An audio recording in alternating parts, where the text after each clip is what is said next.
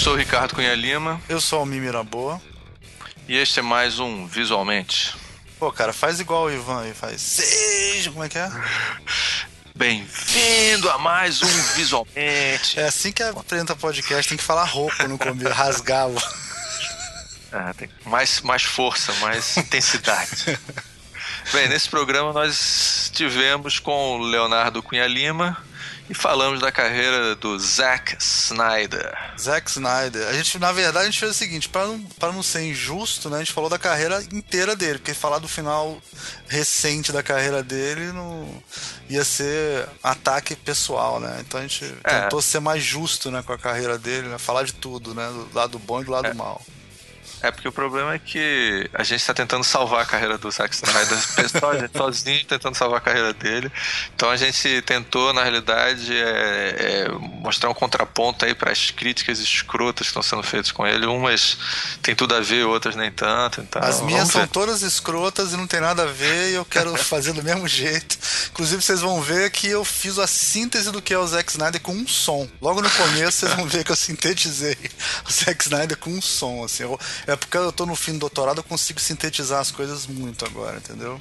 O, o Palmeiras tá sofrendo mutações, doutorado. Vamos aos nossos recados. O Patreon do Anticast é o que financia esse programa. Se você gosta do Visualmente, você pode contribuir a partir de um dólar lá. E com isso a gente paga o editor, o Felipe Aires, o equipamento, etc. Todas essas coisas que fazem esse programa funcionar. Grande editor, Felipe Aires, grande editor. Grande editor, grande, grande editor. editor. Vamos ao programa? Vamos ao programa. Então vamos lá.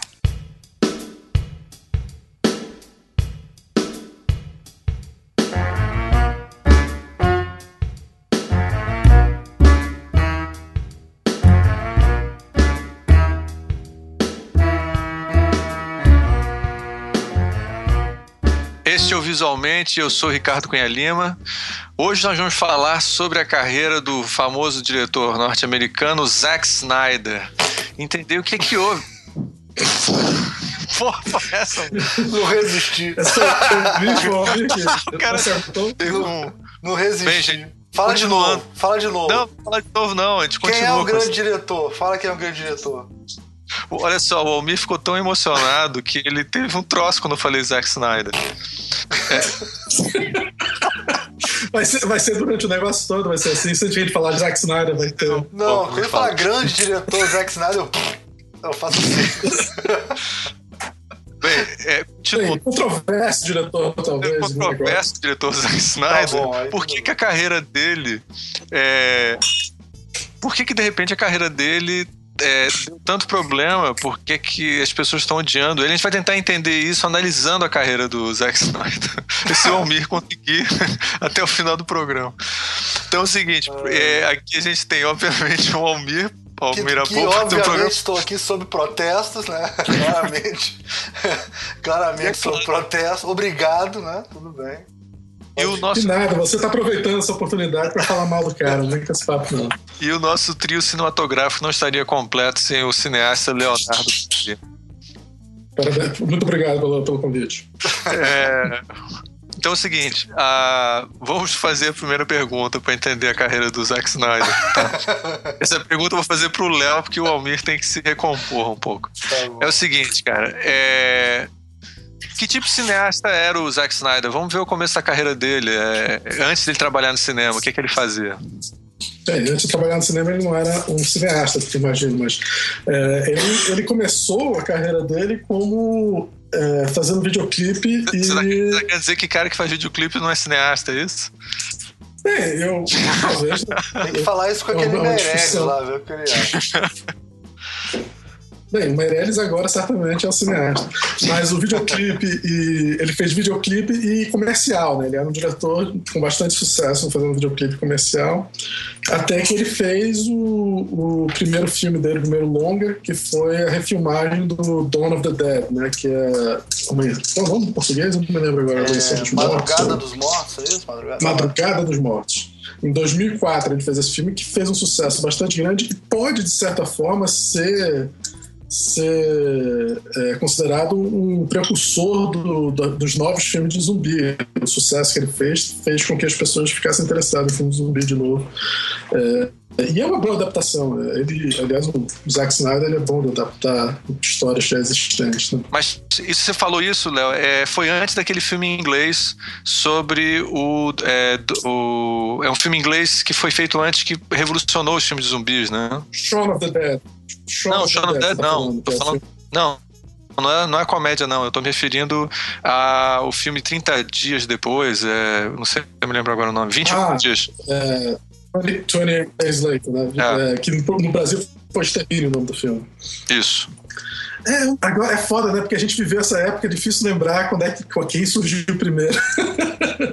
eu não tô lembrado direito, teria que olhar na internet para ver qual foi a data do, do, do extermínio, mas talvez tenha sido até no mesmo ano, eu não sei. É, que é um filme que eu acho bem melhor do que o é um filme bem melhor do que o Dawn of the Dead do, do, do Zack Snyder, mas o filme do Zack Snyder é muito bom. Acho que esses dois filmes foram certamente importantes para trazerem os zumbis de volta para para nossa para a especificidade do cinema, né? Mas ele virou um diretor que as pessoas acharam legal por causa desse filme. Foi um diretor que chamou atenção e o estilo dele de violência e, e de fazer filme. É, tem cenas realmente boas no filme, tem um começo muito legal. Ele é um, é um filme visualmente que funciona, assim, tem momentos fortes visuais. E, e depois ele fez. Ele ficou meio. É, é, é engraçado que ele, de certa forma, demorou para fazer o seu próximo filme, que foi o 300, né? É, demorou que, três anos. O 300 eu acho que vocês podem. Pois é. Ele demorou três anos para fazer o 300, mas fez o 300, que foi um filme de certa forma revolucionário, né? Que, que é uma adaptação de uma história em quadrinho, né, do Frank Miller, e uma adaptação muito interessante, muito visualmente muito diferente. É, talvez bebendo no da fonte do, do Sin City, né, do qual é o nome do diretor? O, o Sin City está falando, referindo ao do Robert Rodrigues. Do Robert Rodrigues, exatamente. O Sense8 do Robert Rodrigues, que fez uma adaptação também de uma história em quadrinho do Frank Miller com muitos efeitos especiais, praticamente o filme todo rodado em, no green screen, né? Com fundo verde e todo o, o ambiente colocado depois na, na, na uh, CGI, né? Uh, efeitos especiais. E de certa forma, 300 é muito assim, só que o Zack Snyder usou todo o seu conhecimento é, técnico de, de e, e, qualidade técnica e visual que ele tinha apurado com seus comerciais e videoclipes, ele usou para fazer esse 300, que ficou, que é um filme belíssimo. Agora, é um filme, tem gente que gosta, tem gente que não gosta, mas é um filme belíssimo. E isso foi em 2007. Só uma curiosidade, depois... viu, Léo? Só uma curiosidade. Você gosta de 300, Almir? Não, gosto de 300. Ah, tá. Tudo bem. Só pra gente saber. Não, é Madrugada é que... dos Mortos é ótimo também. É um filme ótimo. É não, eu, eu, gosto desses dois filmes, adoro é. esses. Eu acho que é, é, difícil comparar até ele com Extermínio, até, até olhei aqui no, na internet. O Extermínio é 2002 e esse é 2004, né? Quatro. É. O, é. Ah, então foi, bem, foi bem dois anos depois. Foi, é, foi dois anos depois, era do. Extermínio era do Danny Boyle, né? Do Danny Boyle, que é genial. Extermínio genial, é, melhor, é. talvez o meu melhor, o melhor filme de zumbi já feito, talvez. É... E, e, agora, o que ele fez que é diferente um pouco nesse filme que virou padrão, nesse Madrugada dos Mortos, é relação, uma coisa meio. É, outros filmes tinham, nesse tem mais essa coisa da dos, os, a relação dos seres humanos num mundo com zumbis, assim. Ele trabalha um pouco mais isso, né? Tem até aquela brasileira nesse filme, aquela Bacarinha, deve ser o primeiro filme que ela faz, que ela é uma mulher grávida que tem um neném zumbi. Não sei se vocês lembram disso. Lembro, claro. Lembro, lembro, lembro. Que aliás é uma das coisas bem meio desagradáveis. Que o, Zack Snyder gosta de botar coisas desagradáveis nos filmes dele, que ele, que eu acho que é uma das, das pessoas gostam de falar, ah, quais são as qualidades do Zack Snyder, quais são, como cineasta, o que é que ele tem, quais são os temas, as coisas que ele faz. Uma das coisas que eu acho que ele tem é uma certa perversão um pouco, ele sempre bota alguma coisa meio que não é aceitável normalmente num filme popular, assim. Agora me diz uma coisa, ele, ele, ele dirigia videoclipe mesmo de música ou era comercial, ou as duas coisas que ele fazia? As duas coisas. É, ele, em 2009, o 300 fez um sucesso absurdo, muito dinheiro, as pessoas adoraram o filme, acho que até criticamente falando, o filme foi muito bem recebido. como considerada uma das, talvez a melhor adaptação de uma história em quadrinhos já feita em muitos, muitos sentidos, e é realmente muito bom. É, também é considerado meio frio, técnico demais, mas isso é, é, uma qualidade de muitos filmes que tem muito efeito especial, mas, mas mesmo assim, considerando que é uma adaptação de uma história em quadrinho, tá, é fantástico. E aí depois ele acompanhou esse filme com uma outra adaptação de uma história em quadrinho, que foi o Watchmen. Acho que no Brasil é o Watchmen mesmo o filme, né? É o Watchmen. No Brasil é o Watchmen. E isso, é, isso foi em 2009, ele fez o Watchmen, que na minha opinião é o melhor filme dele, essa é a minha humilde opinião. Algumas pessoas não gostam do Watchmen, mas as pessoas que gostam acham o filme genial. Eu acho o filme genial. Eu acho um filme é... sub, subestimado demais. Eu acho que é um dos melhores filmes de super-herói que já fizeram, o Watchmen. É um filme muito é. bom.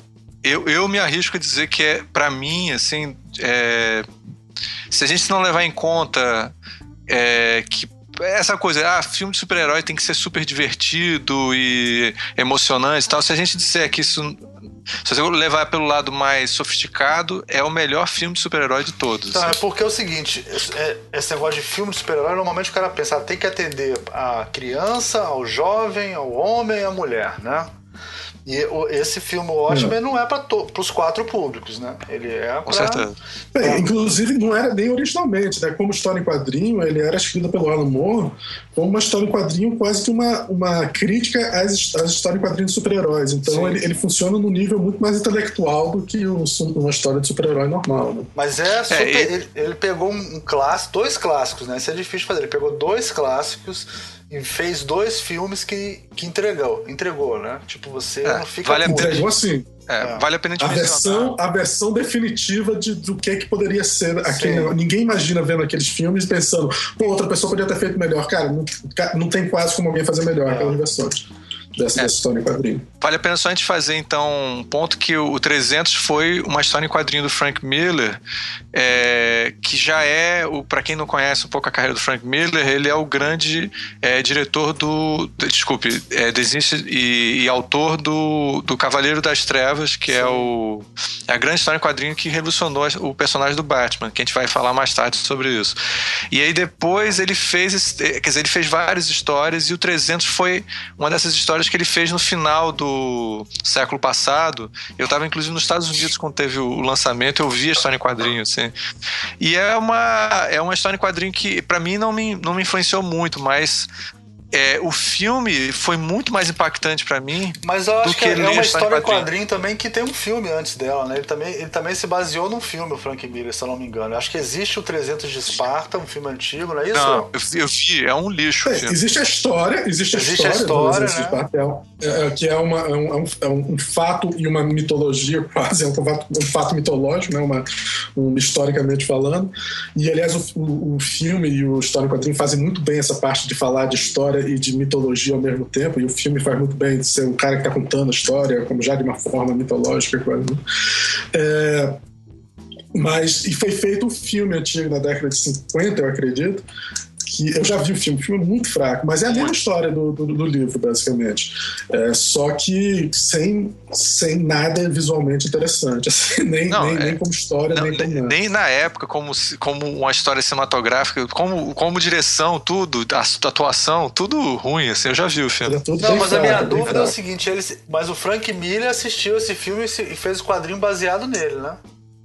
Ah, isso eu não sei dizer. Baseado é uma palavra forte. Tudo bem. Ele fez é. inspirado. Tem uma ele, referência. Ele fez a história em quadrinho. Assistindo aquela história, foi a referência dele, foi aquele.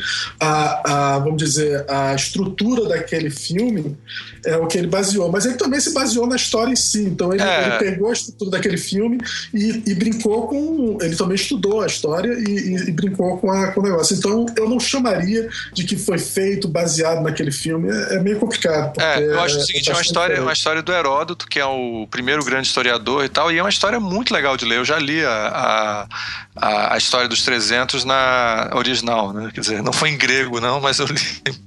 Mas, a, é, mas o texto é muito legal e ele é e é uma época que você não tinha. As coisas eram bem mitológicas, assim, então tem muito material que ele pegou do Heródoto mesmo, assim, que é bacana de ler.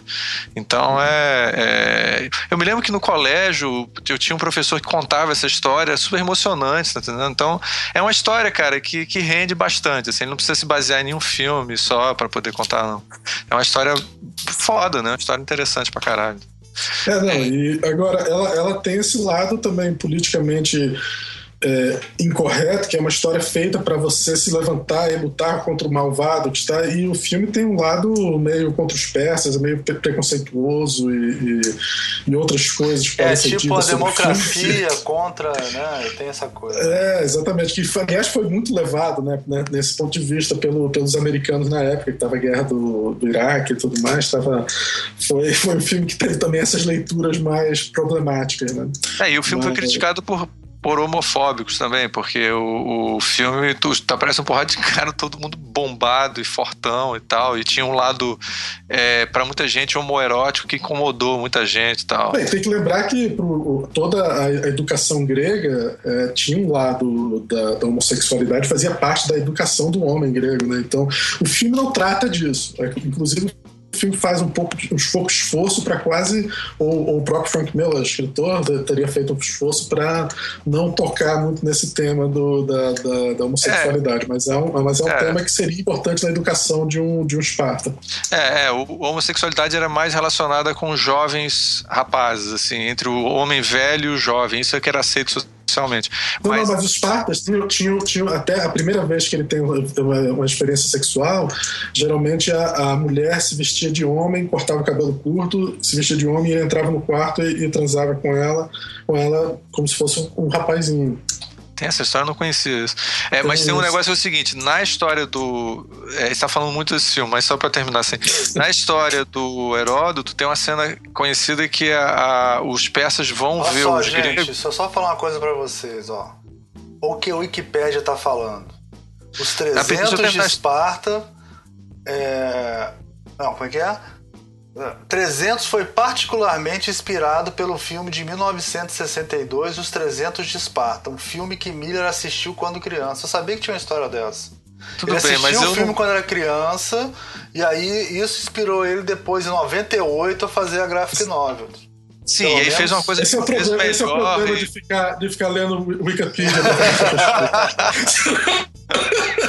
Deixa eu terminar a história que eu falar, cara. Fala, fala que os persas eles vêm e encontram os, os soldados, é, os espiões vão ver os soldados é, gregos e acham eles um bando de boiola, muito afeminados e muito delicados e tal, e aí os, esses afeminados delicados acabam com eles, tá? Então, assim, tem essa questão, tem essa, na própria mitologia original, tem essa coisa de, deles não, desse contraste, né? Agora, para os gregos, os persas eram super afeminados também. Então, cara... É, e, e, o Rodrigo é, Santoro, Rodrigo Santoro Que o diga, né, no filme. Exatamente. Então, isso tudo é muito relativo, né?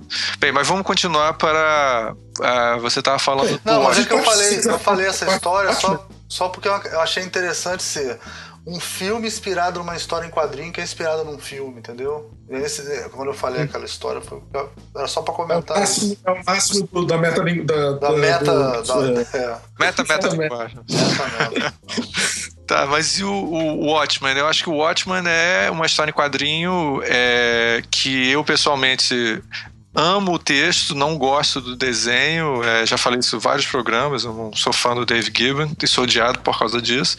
Mas eu acho que ele foi muito fiel e, e criou um filme que, para mim, é. Ele supera é, esteticamente a própria história original, né?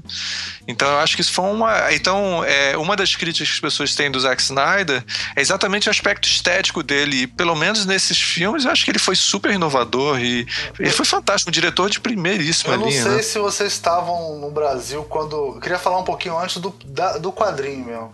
Em 86, 87, vocês estavam aqui no Brasil ou não? Já estavam, já estavam na Inglaterra? Não.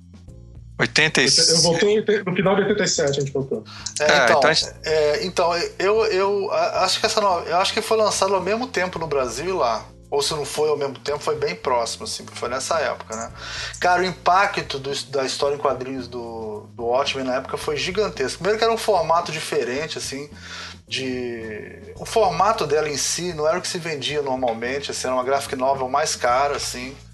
E, e, e, era totalmente diferente de tudo. Foi um impacto violentíssimo, assim. Eu me lembro de, de, a gente comprando e foi uma das, uma das histórias que a gente ficou que eu fiquei mais ansioso para ler, assim. Só para falar, fazer esse fazer essa, esse parênteses. Tá? Não, então tinha, tem um tema político, né? E uma crítica política, quase, quase que um, um cinismo político muito interessante no. E era um universo paralelo, é, tipo, o que aconteceria ser, que tinha. Era, isso era muito na moda, né? O que aconteceria ser é, nessa época. Mas aí essa era uma série inteira disso, né? O que aconteceria se os Estados Unidos ganhassem a guerra do Vietnã, esse tipo de coisa. E aí foi um impacto muito grande, foi muito legal, assim. É um, é um, eu acho que tem que ser, tem que ser, deixar bem claro que é uma das histórias mais importantes, né? História de quadrinhos Não, e ele acertou, e ele ter acertado uma história que é tão querida pelas pessoas e tão importante, é um feito em si como cineasta de, de não é por acaso que ele ficou visto como o grande diretor de de, histórias em é, quadrinhos, é, de, de, filmes baseados em história em quadrinhos. Por causa do 300 do, do Watchmen, que ele acertou em ambos, assim, quase sem defeito, quer dizer, você pode apontar sempre defeitos, mas praticamente falando quase sem defeitos, é, todo mundo achou, pô, esse é o cara para fazer e, filme de, e eu queria falar mais uma coisa. Ele fez o 300, o 300 vai muito naquela onda do que começa até com o primeiro Homem-Aranha, que é você fazer os frames igual a história em quadrinho, né? Aí o, Homem, o primeiro Homem-Aranha tem um pouco, o Homem-Aranha tem um pouco disso, né? Aí quando chega Sin o City, o Sin City é todo isso, é todo isso, todo e o 300 isso. também é todo isso, né? Muito claro. Eu acho até que o o Robert Rodrigues, no Sin City, ele acredita o Frank Miller como diretor do filme, né? Se eu não me engano, sim. Co-diretor, né? eu acho que assim. co-diretor do filme, porque ele, ele roubou os ele roubou, diretos. Roubou, é, exatamente. Já no Watchmen, ele também fez os frames, mas ele fez menos. É, e no Watchmen ele interferiu na história, né? Isso aí foi o auge, é. para mim foi o auge dele, porque no 300 ele não mexeu em nada, né? Mas no Watchmen ele interferiu no final da história toda, assim, no, no o, o, monstro que aparece no final é diferente, a solução que ele dá no final é diferente e, e ficou bom. Porque você tá eu falando. melhor, inclusive, Al... até no Watchmen. Tem gente que, diz que o, é, tem, gente, é, tem gente que diz que é melhor do filme do que da história em quadrinho, inclusive. É, você tá falando da, do episódio do Grande Bucetão, né? O bucetão gigante que o, que o cara é. faz. Né? É o, esse é o apelido que os fãs é, dão é. pro monstro que aparece no final da história em quadrinho, que ele é. solucionou usando uma bomba atômica, né? É, exatamente. A gente coloca depois o link, assim, o monstro é uma buceta gigante com vários furos, assim. é horrível. E realmente não dá pra fazer isso no cinema, que se fizesse. Bem, ele, de certa forma, fez no final do, do Batman vs Superman, tem o Bucetão no final, destruindo a cidade. É, é, mas é diferente. Não, mas agora é, mais, diferente. É, assim, né? Você tem que. Depois você olha lá, é foda o Bucetão. Aí o, o, E é diferente porque ele leva os homens mais inteligentes do mundo para uma ilha para eles desenvolver esse monstro e tal, e depois solta a bomba atômica para aí conseguir se livrar do Manhattan, né? E aí ele, ele faz um final que teve gente que achou melhor, cara, ele se sentiu mais fodão do mundo. Aí depois só veio merda. Aí depois. É, essa, essa é a sua aí, Isaac... sobre isso. Então, Mas você sabe, Agora tá chegando a parte que eu gosto. Vamos lá, continua. Tô, tô elogiando também. Watchmen é um filme. Eu acho que o Watchmen é um filme que tem um sucesso artístico muito, muito verdadeiro, mas muita gente que esperava um filme de super-herói normal não gostou do filme, torceu o nariz pro filme público normal, assim. Eu não sei, eu conheço muita gente que, quando, especialmente na época, quando o filme saiu, que ficou, pô, que merda de filme. Aqui, eu me lembro que eu tava, já tava morando aqui na Nova Zelândia, e eu tinha alunos, aí eu falei, pô, o Watchmen é um ótimo filme, pessoal. Por que, que você achou o Watchmen tão bom? Ninguém entendia por que, que eu achava o Watchmen tão bom, porque eles foram sair com os colegas para ver um filme super-herói e tem um filme que totalmente esquisito e, e super-heróis são ridículos e as coisas não, não acontecem direito. A gente, pode, a gente pode dizer o seguinte, né? Quer dizer, o cara fez uma trilogia de filmes que são considerados filmes, pelo menos entre a crítica e tal, filmes excelentes, filmes super inovadores, né? Um na de zumbi, depois pegou e adaptou muito. O zumbi não é, não é considerado inovador, ele é bom, mas não é considerado é. inovador. Mas, mas depois veio filmes que foram influenciados por aquele momento, e ele fez parte daquele momento, né? De, de é. renovar o cinema de zumbi. Aí depois você tem o 300, que é um filme é, que, que pegou aquela experiência do Robert Rodrigues e de certa forma até superou o próprio Robert Rodrigues, né? Com, ah, diria que superou. É. E depois ele pega a história em quadrinho mais importante de todas, mais intelectual, e faz uma adaptação perfeita dela, quer dizer. Então o cara tá com um começo de carreira, assim, incrível, né? Não Ah, entre Hollywood, nos diretores de Hollywood, é um diretor que, para você esperar o próximo filme dele, que normalmente um diretor de, de filme de entretenimento você não fica tão é, excitado em saber o que, que ele vai fazer próximo. Mas aí então, ele fala veio. Assim, o The Guardian, como é que é o filme que ele fez depois? The Legend of the Guardians. Legends of the Guardians, que é um filme de coruja, né? É um filme, é um filme eu não sei exatamente. Eu, na realidade, eu não fiz a pesquisa de saber qual é o background desse filme. Não sei se é adaptação de uma, de uma história para criança ou, ou, de um livro, eu não sei o que, que é. Eu sei que deveria ter até outros, outros filmes que eram para ser uma série de filmes. Mas ele foi em 2007, 2010, um ano depois do Watchmen, ele fez esse, essa animação, que é a lenda dos guardiões, não sei qual é o nome em português. Que é uma história de coruja e tal. Já vi o filme, o filme é super bem feito, não é meu, meu tipo de filme predileto, mas não é um filme mal feito. E que foi mais humor na recepção, porque não é um filme, não foi um grande filme nem nada. Achei ah, interessante, Zack Snyder trazendo um filme mais para criança e tal, legal. E aí no ano seguinte ele fez Sucker Punch, que foi, vamos dizer. Ambicioso pra caralho. Decepção, ambicioso e uma maior decepção da carreira dele, né? Eu acho, né, até hoje. É, se você for ver aqui no. Se a gente for pegar o Rotten Tomatoes, né, pra ter noção, o Dawn of the Dead teve 75% de aceitação dos críticos, tá? E o 360, o Watchmen 65% e o Sucker Punch 23%. Ah. É, é muito. É, e o Legends, é, o Legends of the Guardian tem quanto? 55%. Mas de repente as crianças gostaram, né? Como o filme infantil ele deve ter não, feito. Não, não, não é um filme ruim, é um filme bem feito. Não tem por que você, como crítico, falar mal do filme. É, mas não é um filme assim. Mas Sucker Punch, realmente, as pessoas odiaram. Eu vi no cinema, é uma experiência muito curiosa. Se fosse musical, eu acho que o filme faria até um certo sucesso. Porque Se fosse o quê? Ele, fosse ele não tem uma musical, um musical. Ah, porque ele parece um videoclipe, né? Parece que tem, é, tem é, várias cenas. Um videoclipe, ele tem é um filme com cenas ótimas. Mas vem cá, é um dos filmes mais machistas que eu já vi na minha vida, cara. E olha que eu sou machista, viu? A representação feminina nesse filme é muito escrota, cara. Até é muito esquisito. Tem uma hora da dancinha que a mulher fecha o olho lá, que pelo amor de Deus, você da onde que ele tirou aquele negócio, cara? É incrível, é, incrível. Eu não sei se ele, ele, ele, eu acho que a intenção dele era ser é, empowering para as mulheres, dar poder para as mulheres serem sexualmente mais, mais. Eu não acho que ele fez um filme com a intenção de ser machista, mas ele, ele errou tudo naquele filme, né? Então, até isso eu acho que ele errou. É, é, eu não, acho na que verdade, é um elas, são, elas são. É, poderosas na fantasia delas. Na vida real elas só tomam porrada, né? Então, e aí tem umas coisas tem umas coisas que irritam muito, que é tipo assim, ah, tudo bem, elas são super poderosas, mas quem comanda elas é um mentor que é um velho que é o homem, entendeu? Então sempre tem umas coisas assim que. foda. É, é o que eu tô dizendo, ele, ele como nesse filme praticamente tudo sai pela culatra, tudo dá errado. E não é por acaso que ele tentando fazer um filme com as mulheres fortes, né, ao mesmo tempo ele tá mandando uma mensagem extremamente negativa sobre essas coisas. Elas são prostitutas, são negócio demais, e, e são sexy demais, aí o lado de ser sexy. É o girl power que não dá certo, feito pelo Zack Snyder.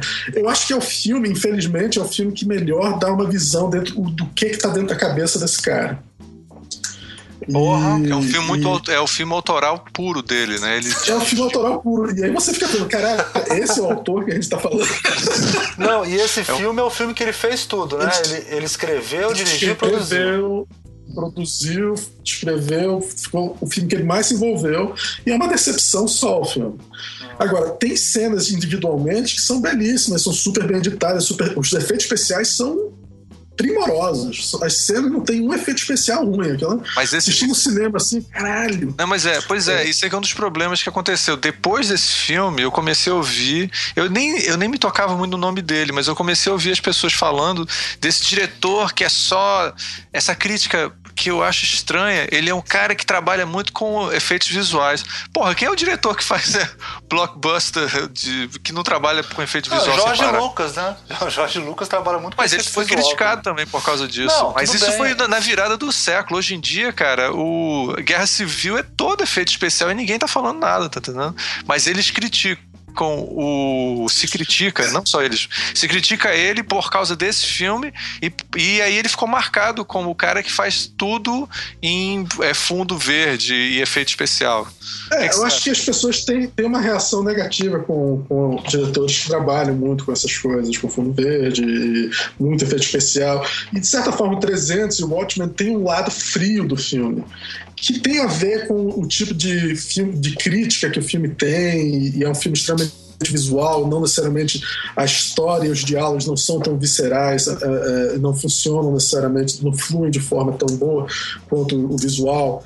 E isso é uma crítica válida ao Zack Snyder. E no Sucker Punch, era um momento que todo mundo tava esperando ele, ele, ele se fuder pra falar mal dele, né?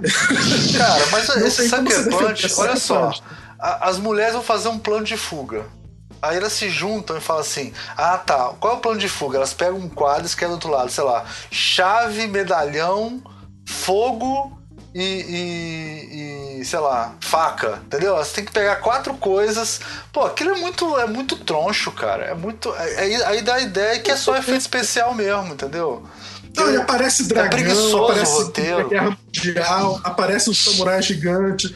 São coisas que parece que um garoto de 12 anos queria ver no filme, sabe? Que é? não, tem, não tem motivo para aparecer. Ah, mas é sonho dela. É, mas, porra, quem que faz uma história dessa? Zack Snyder.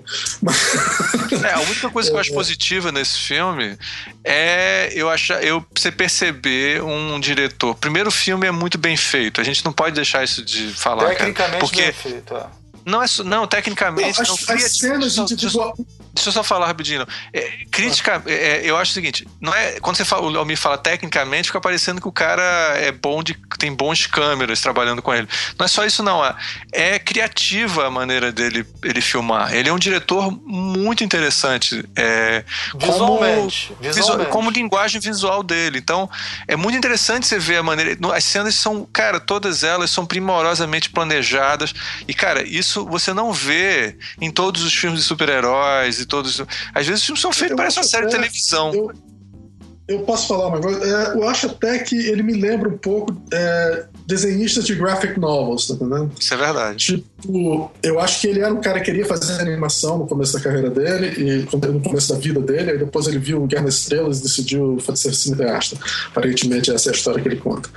É, mas ele é, ele é um cara que gosta de história em quadrinho, gosta de... de, de e ele, não é por acaso que ele faz bem o Watchmen. Não, ele é nerd, ele é nerd, é nerd. Ele é nerd nesse sentido. Então eu vejo muito o tipo de filme que ele faz parecido com, com o que a gente vê em algumas graphic novels. Tem muito graphic novel que a história é uma bosta, mas que você adora e acha genial por causa do visual. Exatamente, com certeza. E ele, e ele, funciona um pouco nesse, nesse, nesse mundo, onde ah, a história não tá muito boa, não, mas eu vou fazer essa cena, vai ser tão foda que vai pagar o filme. Sabe?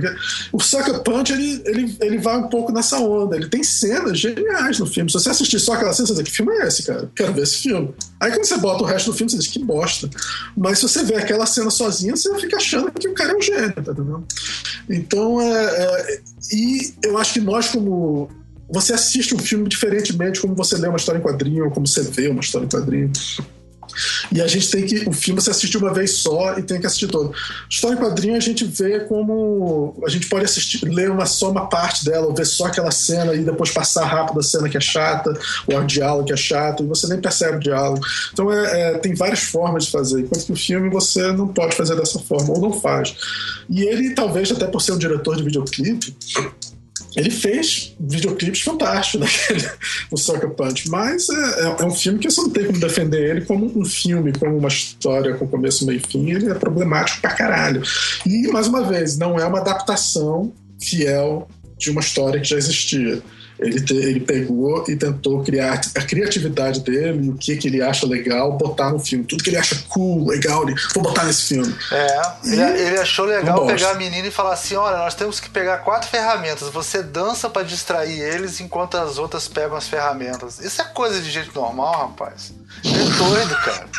Ele é Essa crítica foi. É, mas aí que tá, ele tem um lado pervertido. Todos os filmes dele tem uma coisa meio pervertida, meio, meio estranha do personagem. Aquela, a, no, no, no, filme do zumbi dele tem o bebê que, que nasce zumbi, que é super desagradável. No 300 tem, tem, tem o, o, o, o cara deformado, mas várias cenas muito sangrentas e coisas que acontecem são extremamente desagradáveis. No Watchmen Pô, o Watchmen é cheio de personagem estranho, pervertido, parada.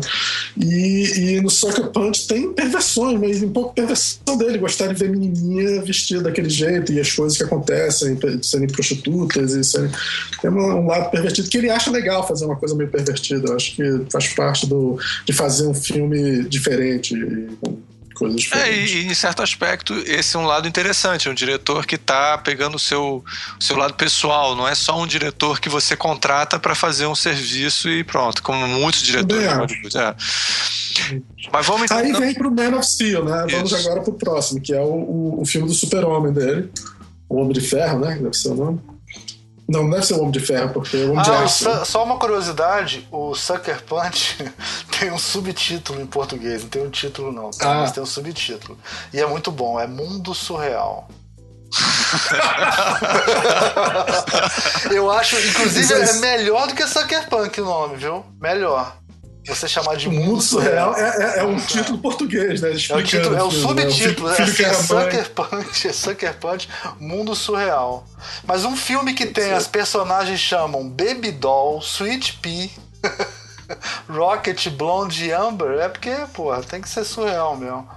O, o Oscar não, Isaac chama Blue Jones. Você fala isso como se Super-Homem e Batman são nomes fantásticos, né? Mas tudo bom. mas é melhor não, mas que os... Baby Doll, cara. E o, e o outro no, no, no, Iron, no, Iron, no Iron Man, não, no. Homem de Ferro. Nesse Dawn of Justice, nesse. Né, não, Dawn of Justice, desculpa, eu tô falando do. Guerra Civil. Uh, não, Guerra não. Civil, esse Guerra ah. Civil, é, o cara, o, o malvado, o bonzinho na história, né? Que é o Bucky o cara fica chamando de Bucky, o amigo dele, o tempo todo. Eu acho aquilo ali super desagradável. Mas cara, mas a, isso é da história original. E o Bucky. Sim, pois é, né? Pois Você é, sabe que original, eu tava, a gente tava vendo Pô, um. a história original é escrita em 1940, né? Hoje em dia o cara botar a é. mulher chamada de Baby Doll é foda.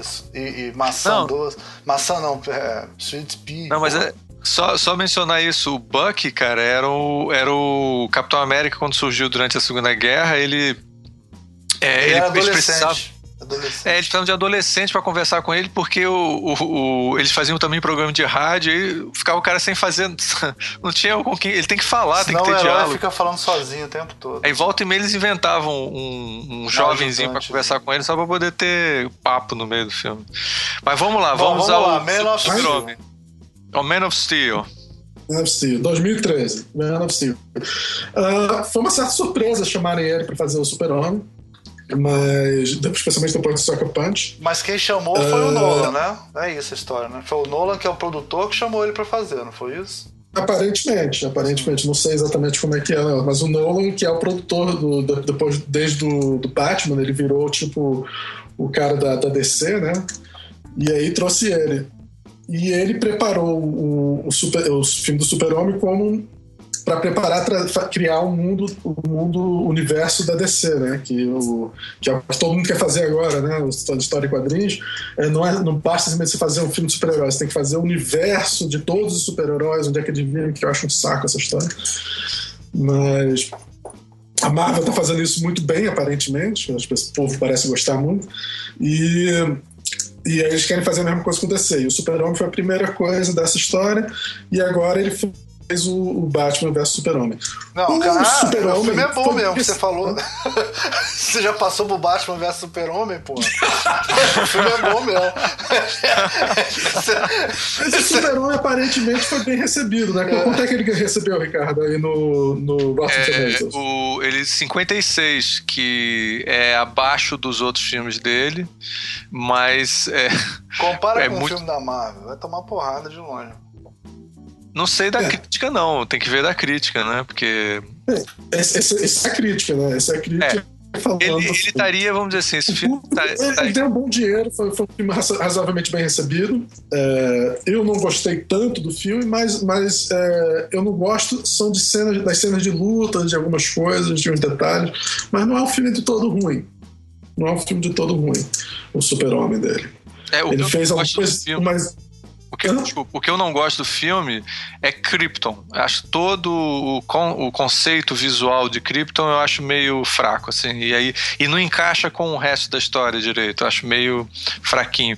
Mas a, o que acontece no planeta Terra tem umas coisas legais. A cena, por exemplo, dele é, segurando a, a carregando aquele rig, né? Aquela salvando o pessoal lá, como é que é? É no, no, no alto mar. Do, no, no, alto mar. Na, é, uma, no... é uma cena interessante visualmente do, do super-homem, assim, fazendo aquilo. Tem muitas cenas que são, é, que são legais, assim. As Krypton acho bobo, todo o negócio Krypton.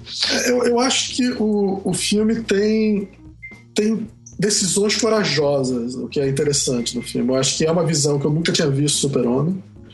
É, e é uma, uma, decisão, são decisões fortes e corajosas, o que eu acho muito legal. A DC tem uma, tem uma tradição de chamar diretores fortes para fazer seus filmes. É, não é por acaso que o Nolan fez o, os Batman também, é, porque é, ele é um diretor com uma visão forte. Eu, eu, queria falar uma coisa sobre isso. O Nolan foi muito esperto, cara, porque o Nolan, quando fez o Batman, ele falou assim: ó, vamos fazer um universo para esse Batman sem, super, sem superpoderes, né? Assim, claramente. Até por, você pode até achar que tem. Não, eu sei, mas digo assim, por exemplo, o House al Ghul, ele é o homem mortal nos quadrinhos, né? No, nesse universo, hum. ele aparece imortal, mas você não sabe se ele. Quer dizer, ele não, ele não tá imortal, na verdade, mas ele tá imortal porque ele tá na mente do Batman, entendeu? Então ele, ele, uhum. ele, ele, não, não tem superpoderes de verdade, assim. Você até, tem hora que você acha que vai ter, mas não tem, né? É, e, e, porque o, ponto fraco do, da DC, da, a dificuldade que eu acho que a DC, a DC tem para fazer os filmes, cara, é porque os heróis da DC são muito semideuses, sabe? Eles são. É, eles, eles são poderosos demais. Então todo filme do Superman é complicado para fazer, né? Porque o Superman pode.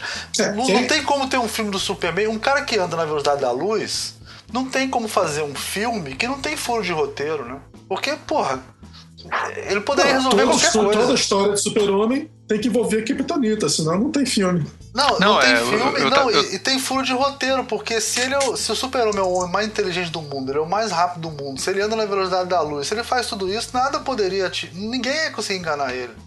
Então não, é você tem um, difícil, um problema. Né?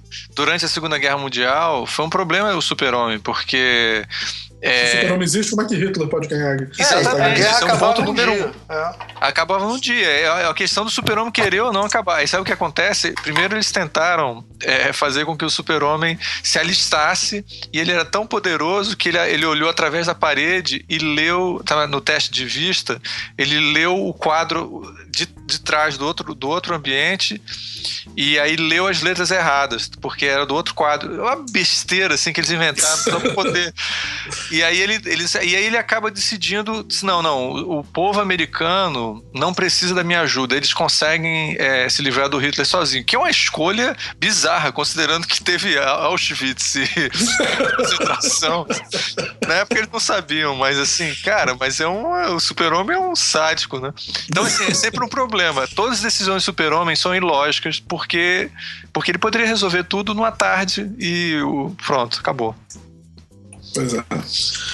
E então, a dificuldade, então, a dificuldade, só complementando, a dificuldade que eles sempre encontram. E aí o Nolan foi, foi malandro e escolheu, o único herói que, escolheu, sei lá, qual situação, mas de quando de ter a chance, de ter essa chance de fazer o Batman e fazer, não, sem superpoder, porque senão vai ficar muito. Vai ficar um negócio de maluco, né? E aí fez, e, e funcionou muito bem o Nolan, né?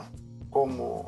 Não, eu, eu acho o primeiro filme do Batman dele muito bom e o segundo é maravilhoso. Eu acho muito bom. Um dos meus ah. filmes prediletos do super-herói, o Dark Knight, né? O é. Cavaleiro das Trevas, sei lá o que. Então, é, é muito bom. O terceiro eu acho muito fraco.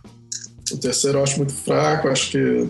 Mas se a gente pegar DC, ó, na minha, vou dar minha opinião, tá? Super-Homem 1 com Christopher Reeve é um bom filme de super-herói. O primeiro do Tim Burton, do Batman. Muito bom. Até. Muito assim, bom. Hoje em dia é fraco, mas ele era muito bom na muito época. Muito bom. Era, era um ótimo o, filme. O do Batman, do Tim Burton, é muito bom, apesar de das críticas e os dois primeiros do Nolan são muito bons. São esses quatro que salvam a DC. O resto não, não salva mais nada. Sim, você, você esqueceu do filme do diretor do X-Men, ele fez um Super-Homem também, né? Que não foi muito bem aceito não, também. Não, eu tô falando os que são bons, o resto são ruins para mim. Todos os outros ah, não é. funcionaram.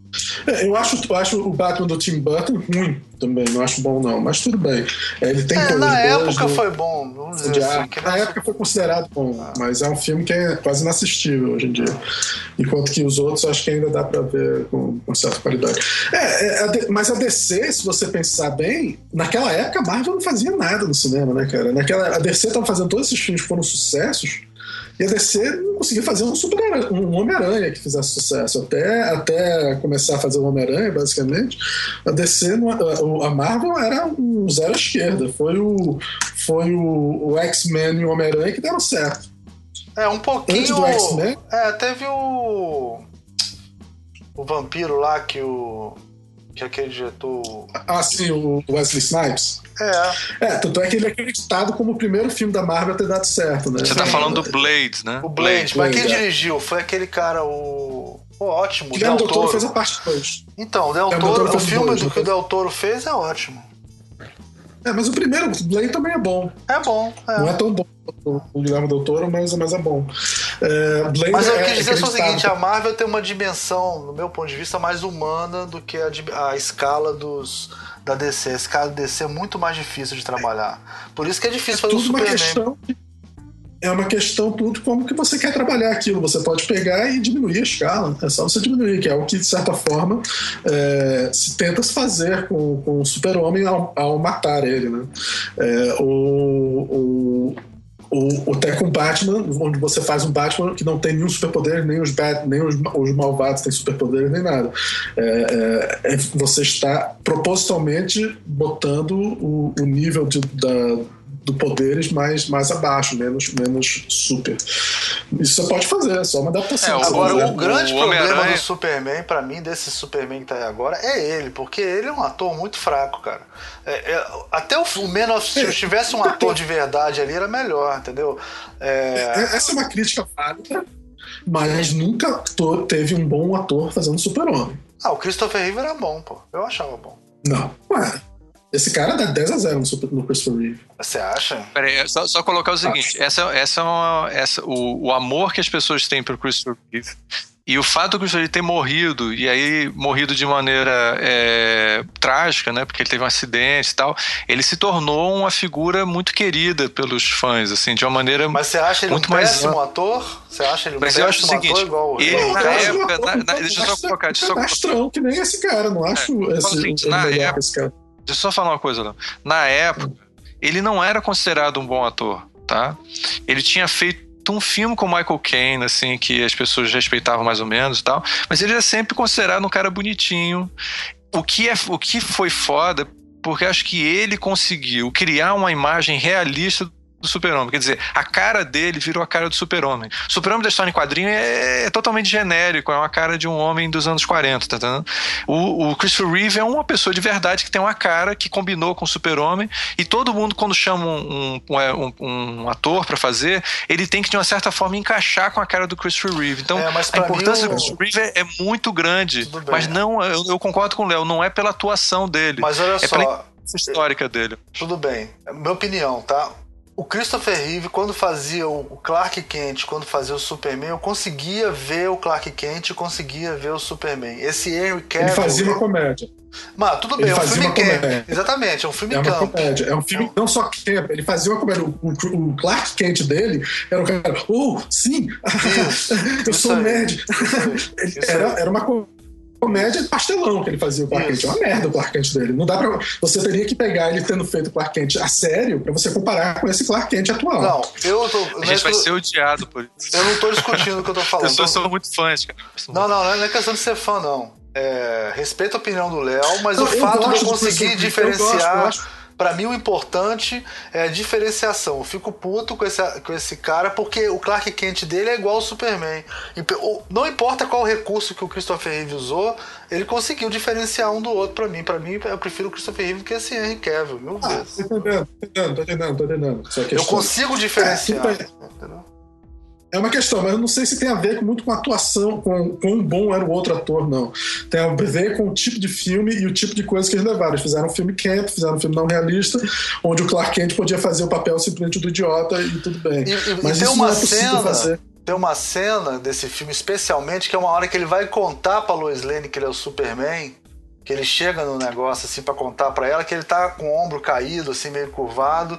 Aí ela vira de costas, ele vai, tira o óculos, aí ele fica ereto igual o Superman, ele vira o Superman por um segundo e depois desiste de contar para ela. Isso é bem, é, é, é, acho que é bem simbólico dessa coisa de por que, que as pessoas gostam. Mas esse dele. é o problema eterno do Super-Homem, né? É. Até você fazer, se você mudar a capacidade do Super-Homem dele verdadeiramente, verdadeiramente mudar sua, sua visão física, ele ser dois atores fazendo o papel do super-homem, ou você pegar um, um ator super versátil que seja realmente um grande ator é, para fazer dois, dois super-homens, talvez uma situação diferente. Mas não acho que o Chris, você dizer que o Christopher Reeve mandou muito bem. Ele mandou muito bem numa situação muito diferente. Não acho que ele é um ator necessariamente melhor. Esse, com certeza o Henry Cavill poderia ter feito o nerd idiota do, do, do Christopher Reeve, sem problema algum.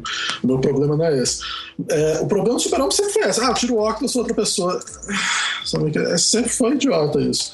Uh, a não ser que você use efeito especial ou use dois atores para fazer o mesmo papel, o super-homem tenha de fato o poder de mudar fisicamente é, seus físicos e ficar, ficar franzino e, e é, de repente deixar de ser é. franzino, tipo, tipo mim, Marvel, tipo Shazam. Shazam, que é uma criança que vira Shazam. É, Poderia ser, mas não. É, mas o, o Nolan, ele tentou no Batman usar a voz, né? A voz modificada, que hoje em dia todo mundo ridiculariza, mas na época foi uma tentativa de tornar um pouquinho menos absurdo ah, exatamente. Porque você tá numa cena, você tá conversando com um cara, aí depois entra o Batman com exatamente a mesma voz do cara com que você acabou de falar, e aí você fica assim, tem uma coisa que não sei o que que é, porra, né? Tem, aliás, uma, fizeram um, um sketch, né, sobre o, o Batman e Super-Homem, com um desses apresentadores comediantes americanos, e o cara chega, encontra os dois e fala, ué, Clark Kent. é, Bruce Wayne. Porra, que foi. Não, é, você viu? É, é, é, do Jimmy Kimmel isso, dá, dá pra encontrar na internet com facilidade. É bom, a gente pode botar o link pro pessoal ver. É engraçado, porque realmente é óbvio, né? Não tem como ser. Porra, é um bate. Mas isso é um problema, é um problema que você pode também decidir simplesmente adaptando diferentemente e fazendo uma decisão bem forte de mudar o cara fisicamente. Eu não sei se o povo quer isso, se, pessoas, se as pessoas se importam tanto, assim. É, eu acho até estranho um fã de Super-Homem que nem você ficar tão preocupado com esse tema. Porque geralmente. Então vamos, são... vamos ao grande polêmica desse filme, que é o super-homem mata o vilão, né? E eu vou. Ah. Pra, Tá bom. E eu vou é. pedir a opinião do Almir sobre o que, que ele acha disso. Cara, eu não quero viver num mundo que o super-homem quebra o pescoço de um cara, entendeu? É, é, Pô, mas ele sofre quero... pra caralho, ele, ele grita ah, depois é, realmente, é. é. Mas, mas rapidinho. Ele faz só... isso só pra salvar uma família que tá ali. É, Agora é. só. O cara, é o Superman é o cara mais forte, mais inteligente, mais tudo do mundo. Ele tem que dar um jeito sem ter que quebrar o pescoço do cara, entendeu? Só que o outro cara era tão forte quanto ele. Isso nunca foi problema nos quadrinhos, cara. Ó, só pra você ter ideia, o, o Superman, na morte do Superman, ele morre. O, o, depois eu vou falar isso do outro filme também, mas o Apocalipse mata ele, né?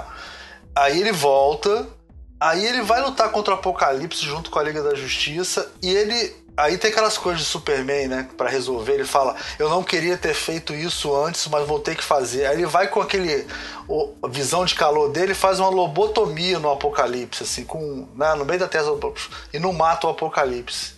Esse é o Superman. O Superman Pô, ele Mas que filha da puta, cara. Ele, ele faz a lobotomia no cara e não mata ele. Não, isso foi um recurso super desesperado dele, entendeu? Um mega hiper. Isso demorou Olha muito só. tempo pra ele fazer isso.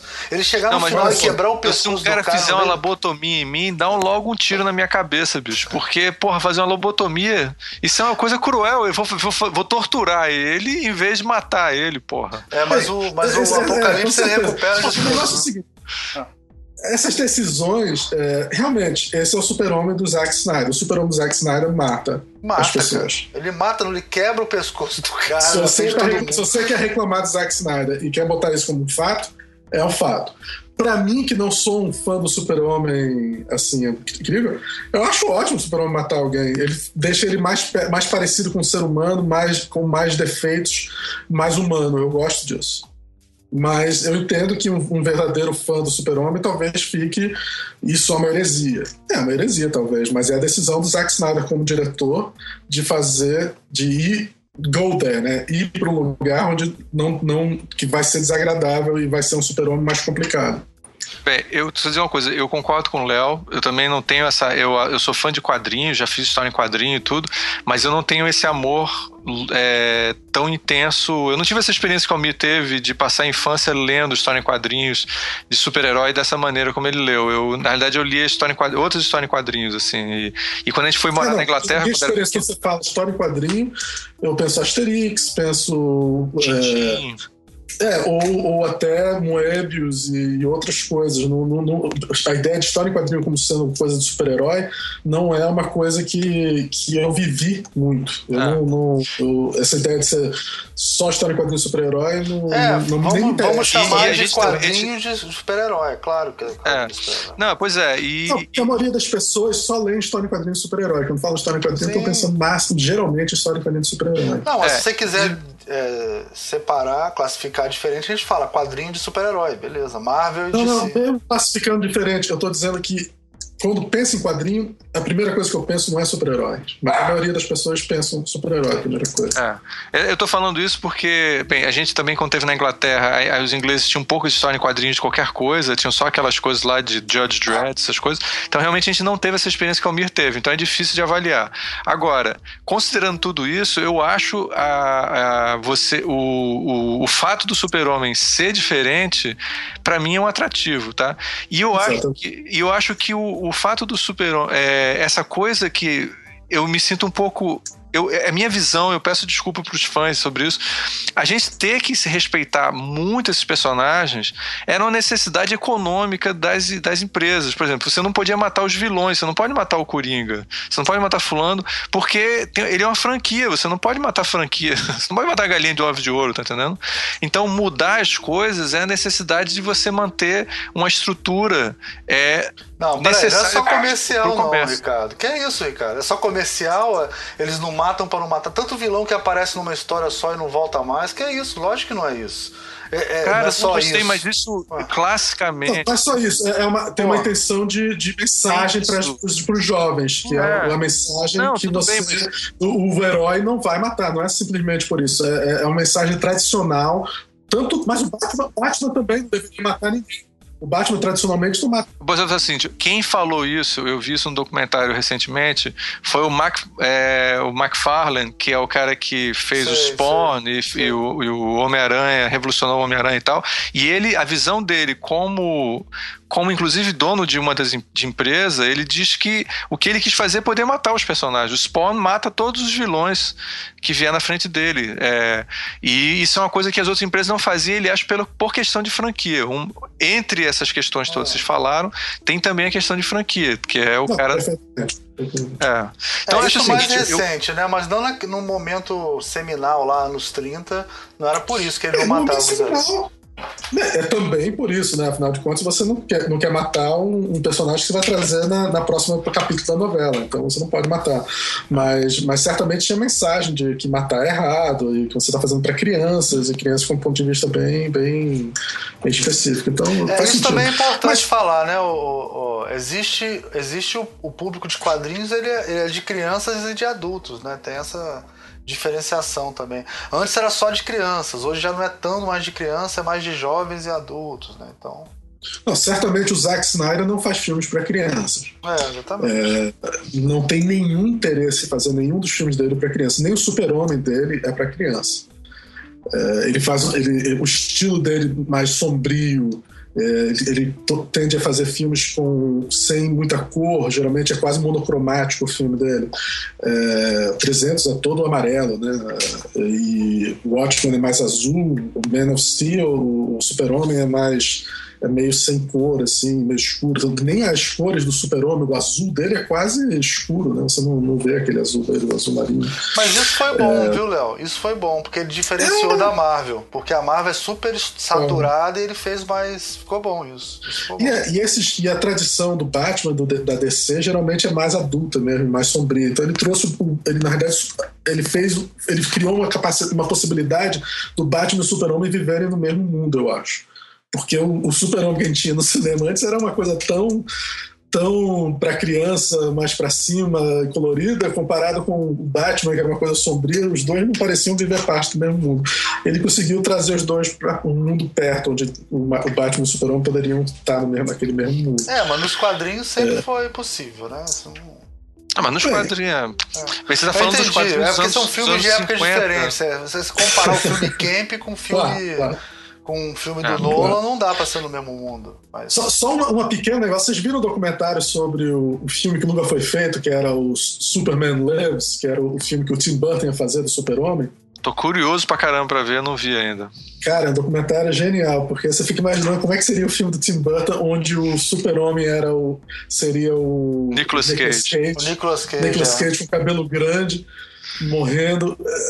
Deveria ser péssimo, mas deveria ser curiosíssimo. Aquele filme não, que você fica vendo documentário e você, pô, que merda que não fizeram. E ele. E ele queria fazer uma armadura elétrica, né? Que brilhasse e tal, tivesse uma coisa. E eles fizeram, no documentário mostra essa armadura. Muito interessante, muito interessante. A gente, a gente vai botar um link para pro trailer pra vocês verem. É muito, é. é muito engraçado. Não, e, assim. e, a época que iam fazer Cavaleiro das Trevas com Clint Eastwood de Batman também. Teve esse papo que queriam fazer. Pô, ia ser foda, hein? Ia ser foda, isso ia ser foda. Mas quem isso... quer dirigir essa porra?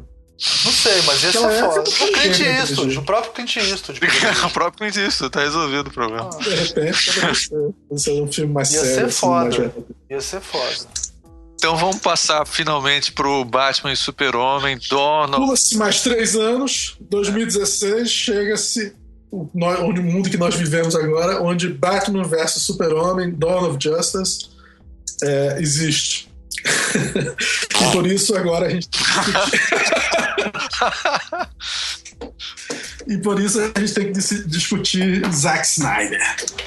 Cara, um, fala, fala, começa vocês aí, vai. Você fica até desanimado, Bem, cara.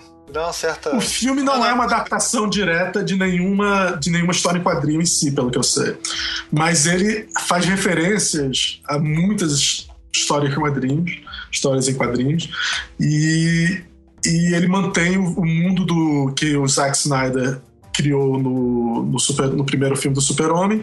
Esse é levado, é uma continuação direta, inclusive é muito interessante. Começa o filme com o Batman é, dentro de uma cena do final do, do, do, do primeiro filme do Super-Homem. O que eu achei muito legal no roteiro, eles terem colocado isso. Então, o que foi. E é um filme muito sobre consequências de, do que, é que os, do que os super-heróis fazem, essas, essas, coisas têm consequências e essas consequências vão ficando cada vez pior.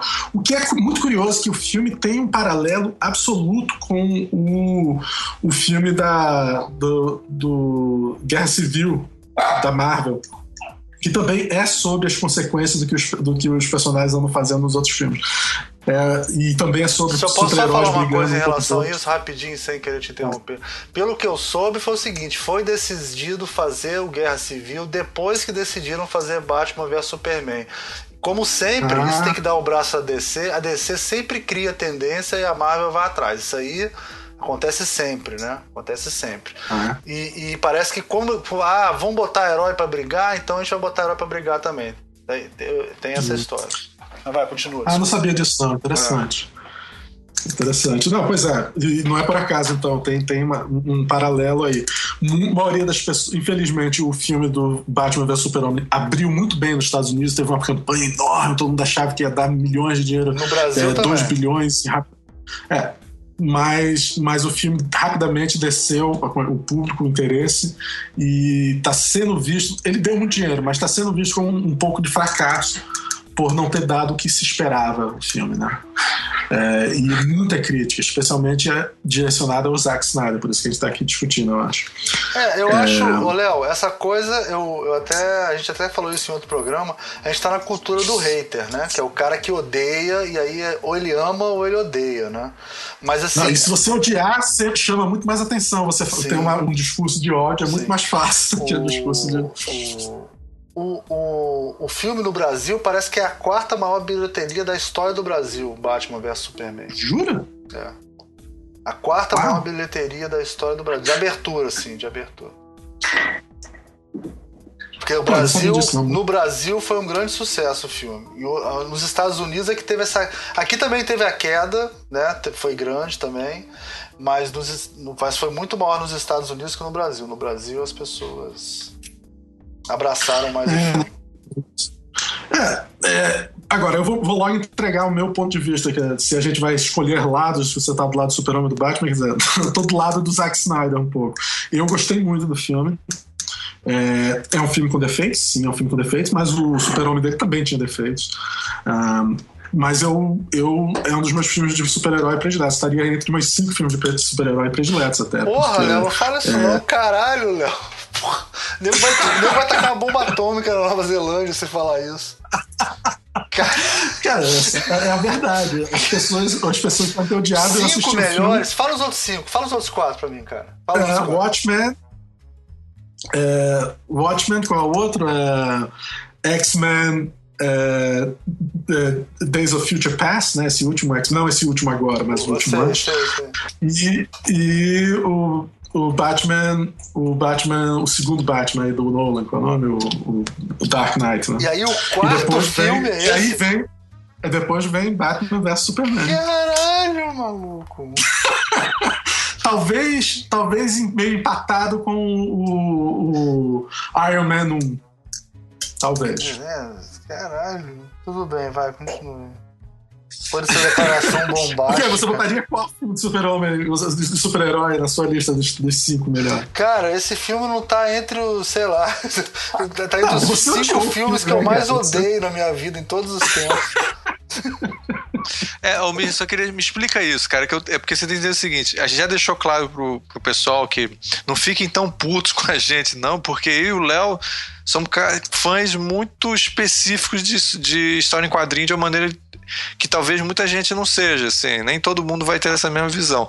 Mas você é um cara que é fã de quadrinhos mais tradicional, você realmente acompanhou a saga e tal. O que que te deixou tão deprimido? Você saiu, cara, você ligou para mim e disse, Ricardo, eu tô deprimido pra caralho, bicho. Assim, não, não, porra, foi tipo assim, eu, quando saí do filme, eu falei assim, graças a Deus que eu não senti essa, essa sensação que eu tinha medo de sentir com Star Wars quando saí. Isso foi o que eu assisti quando vi esse filme aí.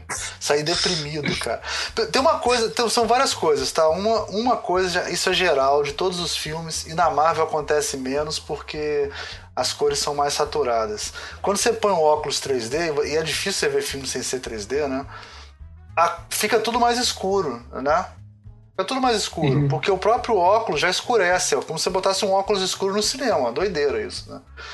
E, cara, aí fica aquela porra toda escura, toda preta, isso, isso tá me incomodando demais. Isso não só em Batman vs Superman, mas em Batman vs Superman isso acontece muito fortemente, assim, de uma maneira hum. brutal. Brutal. Almir, você ficou, você, você ficou deprimido. Mas isso deixou você deprimido? Não, não. Um filme escuro deixou você deprimido. Não, não, não. Esse, é, esse, é, o primeiro, esse é o primeiro problema. É que, é que ele tem medo de escuro. É, é não, escuro, esse é o primeiro é. problema. Calma, vou falar outros problemas. Cara, eu não quero viver num mundo que o Superman arrebenta o pescoço do Zod, que o, que o Batman marca os, os bandidos com ferro depois o cara ser assassinado dentro da, da, da como é que chama? Da cadeia. Da entendeu? Um Batman que fica se arrastando pela parede igual num filme japonês, no começo do filme. É... Um, um vilão, cara, o Lex Luthor, pelo amor de Deus, cara. Que porra é aquela do Lex Luthor da balinha na boca do senador, cara? O que, que, é aquilo, cara? De onde que vem essa, essas ideias do, do, do, Qual o problema da balinha na boca do, do senador? Cara, aquilo é muito ridículo. Aquilo não tem menor propósito. Qual é o propósito daquela cena no filme, cara? Rapidinho, tem mais alguma coisa? Tem 53 coisas, eu anotei aqui, cara. Você quer Eu vou falar o programa inteiro aqui sobre isso aqui.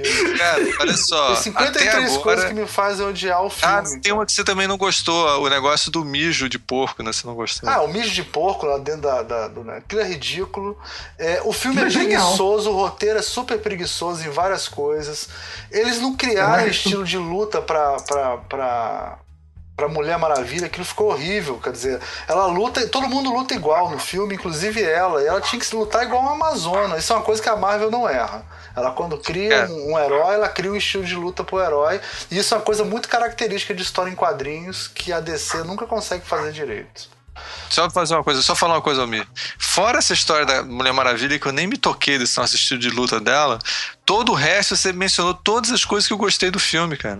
É não, estranho então faz porque... o seguinte, você fala o que você gostou, que eu, eu falo assim, pô, eu falo toda vez isso.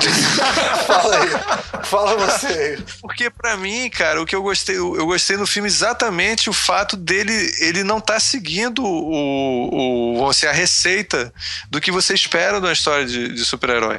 É, eu só pra deixar claro, eu gosto do filme até a metade, muito, e depois da metade eu não eu não eu não gosto do filme nada, assim. É, então, para mim, o fato do, do, do, do, fato de ter essas coisas estranhas, de dar bala na boca dele, o, o mijo do porco, que é a maneira como a, o, o Lex Luthor, que não é nem exatamente Lex Luthor, é o filho do Lex Luthor, né?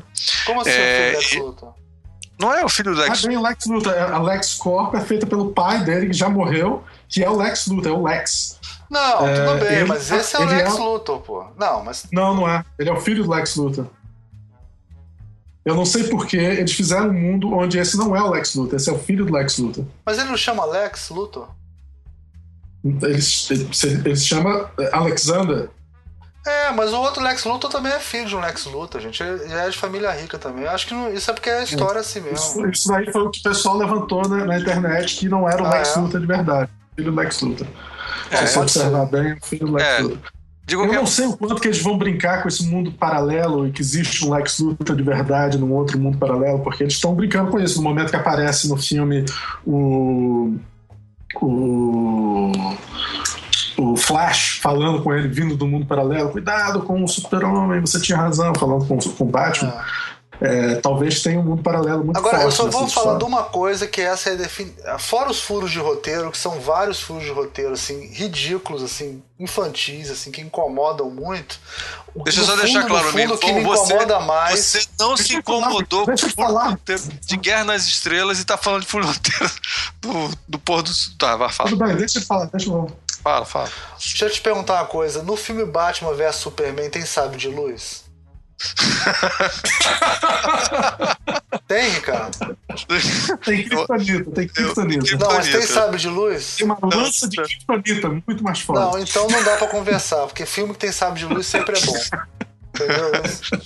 Entendi, entendi. Pode voltar ao assunto agora? Pode voltar, pode voltar, pode voltar. O que me incomodou mais, cara, que o Zack Snyder realmente ele é, ele é subversivo mesmo. Porque ele pegou. Como é que foi? Não sei qual foi a palavra que ele usou, que o que o Léo usou. Ele é bem subversivo, mas é. Ele gosta de chocar, né? É. Ele, ele, ele misturou, cara, quatro ou cinco histórias mega clássicas de história em quadrinho num filme só de duas horas e meia, entendeu? E é isso, cara, incomoda de um jeito assim absurdo, porque só uma daquelas histórias, se ele fizesse que nem ele fez com 300 ou que nem o ótimo, pegar uma história e contar do começo ao fim, ótimo. Se ele fizesse como ele fez um ótimo, pegar uma história do começo ao fim e fazer uma pequena modificação, que nem a história da Marta, que foi uma boa sacada, né, e tal é, ótimo também. Agora, ele querer mesclar várias histórias em quadrinho clássicas num filme só, isso me irritou. Isso foi o que mais me irritou. Nada, nada no mundo me irritou mais nos últimos anos do que, do que essa arrogância dele. Ele foi mega é, é, eu, arrogante fazendo com isso. Você até, até certo ponto tenho que concordar com você, Almir, mas é, que realmente eu preferia que ele tivesse pego ou ano 1 ou o, o, o próprio livro do, do, do, Frank Miller, o Dark Knight, que não sei por que ninguém faz essa porra pro cinema, é, teria sido fantástico, porque tem o Super-Homem, tem a luta entre o Super-Homem e o Batman no, sim, no Dark Knight, do, do, do, Frank Miller do Cavaleiro das Trevas. Já dava um filme. Era só adaptar aquela porra, caralho. Qual o problema? Aí depois é, fazia um outro filme. filme. O, Léo, fazia esse filme, depois fazia a morte do Superman em outro filme, depois fazia a crise das Terras Infinitas em outro filme, entendeu? Não tinha claro, por que juntar claro, tudo num filme mas só. É... Tinha por quê? Esse é que é o problema. O, qual por quê? É porque eles querem logo inaugurar o universo Marvel, o universo DC o mais rápido possível. Esse é o motivo. Então ele está ele tá fazendo uma preparação para o, a Liga da Justiça. Mas deixa eu te falar então, uma coisa. Isso pode o filme todo. Aí, pra mim, esse, pode, esse é um tivesse... argumento. Esse é um argumento foda, né? Porque você fala assim, não, esse filme é uma merda, mas porque os outros que vão vir vão ser bons. Não é um argumento. Não, não, não, é esse o argumento do Léo, não. Eu não tô dizendo que os outros vão ser bons, mas é o que o estúdio quer. Pois ele é, não deu mas... pro Zack Snyder. Zack Snyder, faça o filme super-herói que você quiser. Não, eles disseram, Zack Snyder, vem cá, a gente precisa que você prepare o mundo pra gente fazer o nosso próprio é, universo DC. Então, como é que você faria? Aí ele disse, ó, pra começar o universo DC eu faria assim. Eu vou cagar a porra toda, porque qualquer coisa que eu faça depois vai ficar bom. Cara, olha só, esse argumento que o Léo tá falando não tem ouvi, não ouvi antes, não, tá? Pode ser até que tenha por aí. Mas o que eu acho interessante é isso, cara. Você. Os, os, o, olha só, a Marvel, que teve a ideia antes de juntar todo mundo, fez o, o, o, Homem de Ferro, depois fez a história do Capitão América, aí fez a história do Thor, aí, aliás, na ordem diferente. Aí, aí, depois fez uma historinha e foi aos poucos juntando as sementes todas, e depois fez o Guerra Civil, sabe como é que é? Não, não, mas Nesse chegou num ponto, só para deixar bem claro, ela, a Marvel fez isso bem feito, ela fez o Homem de Ferro, e aí, por exemplo, os Capitães América que vieram depois, o Soldado Invernal e o, e o outro já são quase. Esse, esse Guerra Civil é um filme dos Vingadores. Guerra Civil claro, é um filme dos Vingadores. Exatamente, ele vai aos poucos preparando o negócio até você vir com esse negócio o, o pessoal do DC falou, cara, Guerra nas Estrelas está tá fazendo o seu universo. A Marvel está fazendo o universo. Cara, a gente tem que correr, porque senão a gente vai perder o bonde da história. E aí, o que é que eles fazem? Eles tudo, chegam pro tudo, Zack Snyder e aí bota pro, de cima, ó, oh, bicho, resolve essa porra aí. Eu falei, cara, mas eu preferia fazer a história do, do Batman Dark Knight. Você ia fazer um filme maravilhoso. Foda-se. Faz... A gente não quer o Dark Knight agora, a gente tem que fazer o universo. Aí ele, pô, é o único filme que eu vou ter chance de fazer vou fazer, vou pegar as cenas do Dark Knight que eu gosto e fazer meu Dark Knight como eu posso. Não estou dizendo, ele não falou que foi isso que ele fez, mas essa é a minha leitura do que aconteceu. E isso explica muito de alguns dos problemas do filme, eu acho. Que é, é o, ele realmente é... pega a história em quadrinhos que ele gosta, que ele adoraria ter feito a adaptação, mas que ele não, ele não podia, que ele estava fazendo, preparando o universo. Tinha que ter uma Mulher, Mulher Maravilha, tinha que ter a introdução dos outros personagens que aparecem no negócio. Porque ele está preparando para fazer o filme da Liga da Justiça. Cara, né? e a introdução é um... dos outros personagens? Outra coisa que eu odeio. Tá vendo? Cada vez que vocês falam, eu lembro de uma coisa. A introdução dos outros personagens, cara. Quer dizer que o Lex Luthor. Todo mundo reclama Le... disso, eu não sei. Eu achei fantástica a introdução. Caralho, eu não sei por que as pessoas reclamam. Cara, o Lex Luthor, inclusive, já criou a, a, a, a marquinha do super-herói. Super prático, porque o vilão já faz a Liga da Justiça, ainda deixa todo mundo com o seu, com o seu ícone já, né? Pra quando for acessar lá, tá o ícone do Cyborg, do Flash, tudo pronto. Foi ótimo isso, muito bom. Não, não, a apresentação do, o, do Aquaman é ridículo, realmente. É, é, é risível. É, é risível. É vocês bem... estão, em primeiro lugar, vocês estão esquecendo da coisa mais importante. É que todos eles são minorias. O, o, Aquaman é um havaiano, o Homem de Ferro lá, que eu não sei qual é o nome, o, o que é um negro. Cyborg. Tem é, o Cyborg lá, que é o negro, que é o Homem de Ferro, basicamente. O Flash parece ser índio ou mexicano, e a Mulher Maravilha é mediterrânea, né? É, não, uma é, beleza, tá mas grega, isso... grega. Pô, é, eu achei isso, isso é fantástico. Isso é legal. Porque o Aquaman originalmente é um louro surfista, né? É, exatamente. É, botaram um cara com cara de havaiano, tudo bem, é. Pô, isso não, é tudo bem pra você, pô. Da Havaianos do caralho. Gente, mas a história em quadrinhos já não, era meio assim, o PC, não. O PC só botou negros na, no, no, filme dele, mas não botou nenhuma outra minoria naquela porra. É, o não, Cyborg sempre foi negro. Cyborg sempre foi negro. Sim, esse daqui ele tem um negro, mas botou todos os outros, não tem um americano normal na, na, no, sim, sim. no, na Liga é, da Justiça, realmente. fora o Batman é. e o Super-Homem. Rapidinho, é. eu quero falar uma coisa agora, olha só. Né? Que a gente tá. Eu quero falar o seguinte: o que é que eu gostei do filme? Eu gostei do, eu gostei do Batman no filme. Quer dizer, eu vou dizer o que é que eu gostei do Batman e o que é que eu não gostei, tá? Você gostou do Batman? É, é, o que eu gostei de umas coisas do Batman. Primeiro, eu acho que ele, a inspiração dele no, no do Dark Knight, ele tentou entender o, o Batman pela ótica do Cavaleiro das Trevas, do, do Frank Miller, que é um cara muito é, conturbado. Inclusive, ele entra nessa questão do como é que é a cabeça de um, de um vigilante, tá? É, que é uma coisa que o Alan Moore trabalha muito bem no Watchmen. E ele traz isso é influenciado pelo Frank Miller e traz essa coisa. Então, o que, que ele, ele é quase um. Tem uma hora que ele vira um, um radical, não é, vou dizer um nazista, mas um, um pouco fascista tá, na, na maneira dele ver as coisas. Porque ele está vindo preto e branco. E é uma crítica também ao público norte-americano, que está voltando no Trump aí, tá certo?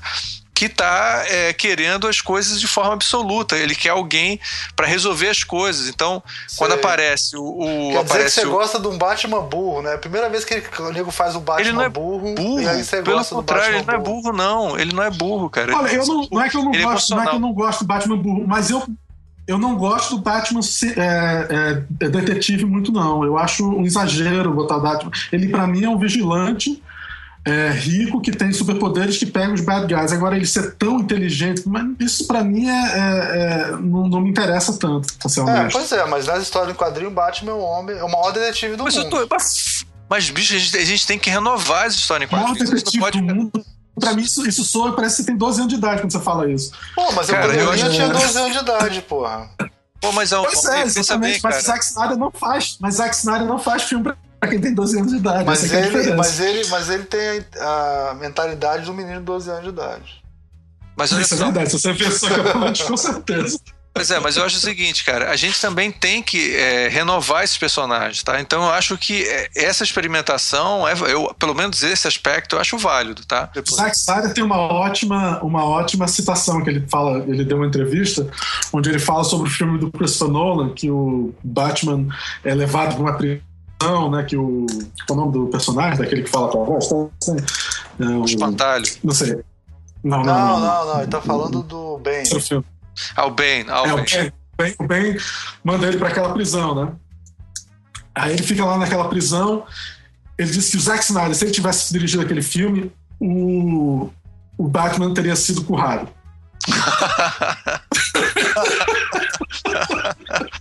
Eu acho que você teria ficado com mais raiva ainda do filme dele, não? Almir. Não, é, ia ser o máximo, currar o Batman. Ia ser, só falta "Esse é meu agora. Batman." Agora, quando. Olha só, só falar uma coisa. Quando Pelo o menos não teria sido você que foi currado ao ver o filme. Só uma coisa é a seguinte: ninguém falou disso quando o Grant Morrison fez o Asilo Arkham e o, o Coringa fala de possíveis conotações homossexuais pro Batman. Todo mundo achou inovador. Agora, quando o pessoal vai e faz esse tipo de coisa hoje, todo mundo acha que é um absurdo porque, ah, porque a gente tem que respeitar a Bíblia, a história em quadrinho. Gente, olha só. Eu acho que isso acontece especialmente no cinema, cara. As pessoas têm uma relação com o cinema que eles fizeram e agora virou o Batman no cinema. É assim, não, o Nolan fez um Batman, agora o, o, o Zack fez um outro Batman. É, e, o e fez tão mal, Batman. fez tão mal que quem vai dirigir o próximo Batman é o, é o Ben Affleck, O próprio- não é mais É o próprio Batman. O Batman vai dirigir o É, Batman. e, e vai ser o produtor também a partir de agora. Tão mal que ele fez, o Zack Snyder. É, mas o Zack ainda tá, ainda tá é, posto para dirigir a Liga da Justiça. Não, parece que ele tava a dirigir os filmes todos. Agora, quem manda nele agora é o Ben Affleck. Do alto dos dois Oscars que ele tem lá, ele vai. Ele vai. O Cara, Ben Affleck vai fazer um filme interessante, eu acho que deve ser legal. Eu não sei acho, eu vai tenho ser, ele vai fé. pegar. Não, eu tinha muita fé no Batman. Do... Eu vou até dizer que o Batman é uma das coisas mais legais do, desse filme aí. Eu concordo em uma das melhores coisas é o Batman. Mas. Mas eu, mas eu tenho um problema com ele, sinceramente. Eu acho que ele tá muito jovem. Ele tá fazendo o papel do Batman mais Isso, velho. ele tinha que e ser mais que ele tá velho. velho.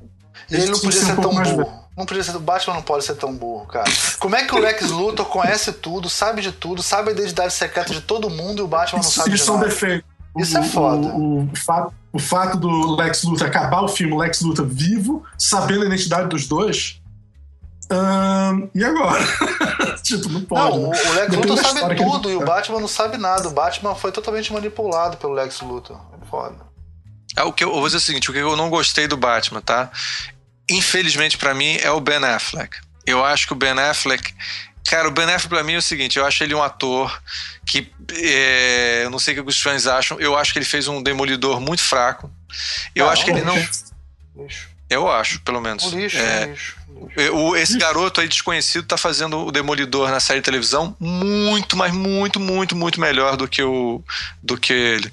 Eu acho que o Ben Affleck, é- ele pra mim funciona quando você faz um cara legal, assim, sabe? O Ben Affleck é aquele cara legal que você gostaria de sair pra tomar chopp, falar mal de política, essas coisas. Ele é um cara que parece ser um cara pra isso. Agora, para o ca- carisma do Batman, eu não sei, realmente precisava de um ator talvez um pouco mais denso, como foi o, o cara que fez o inglês lá, que fez o, o O irlandês. Batman do novo. É, como é que é o nome dele? É Esqueci. inglês, é inglês. É.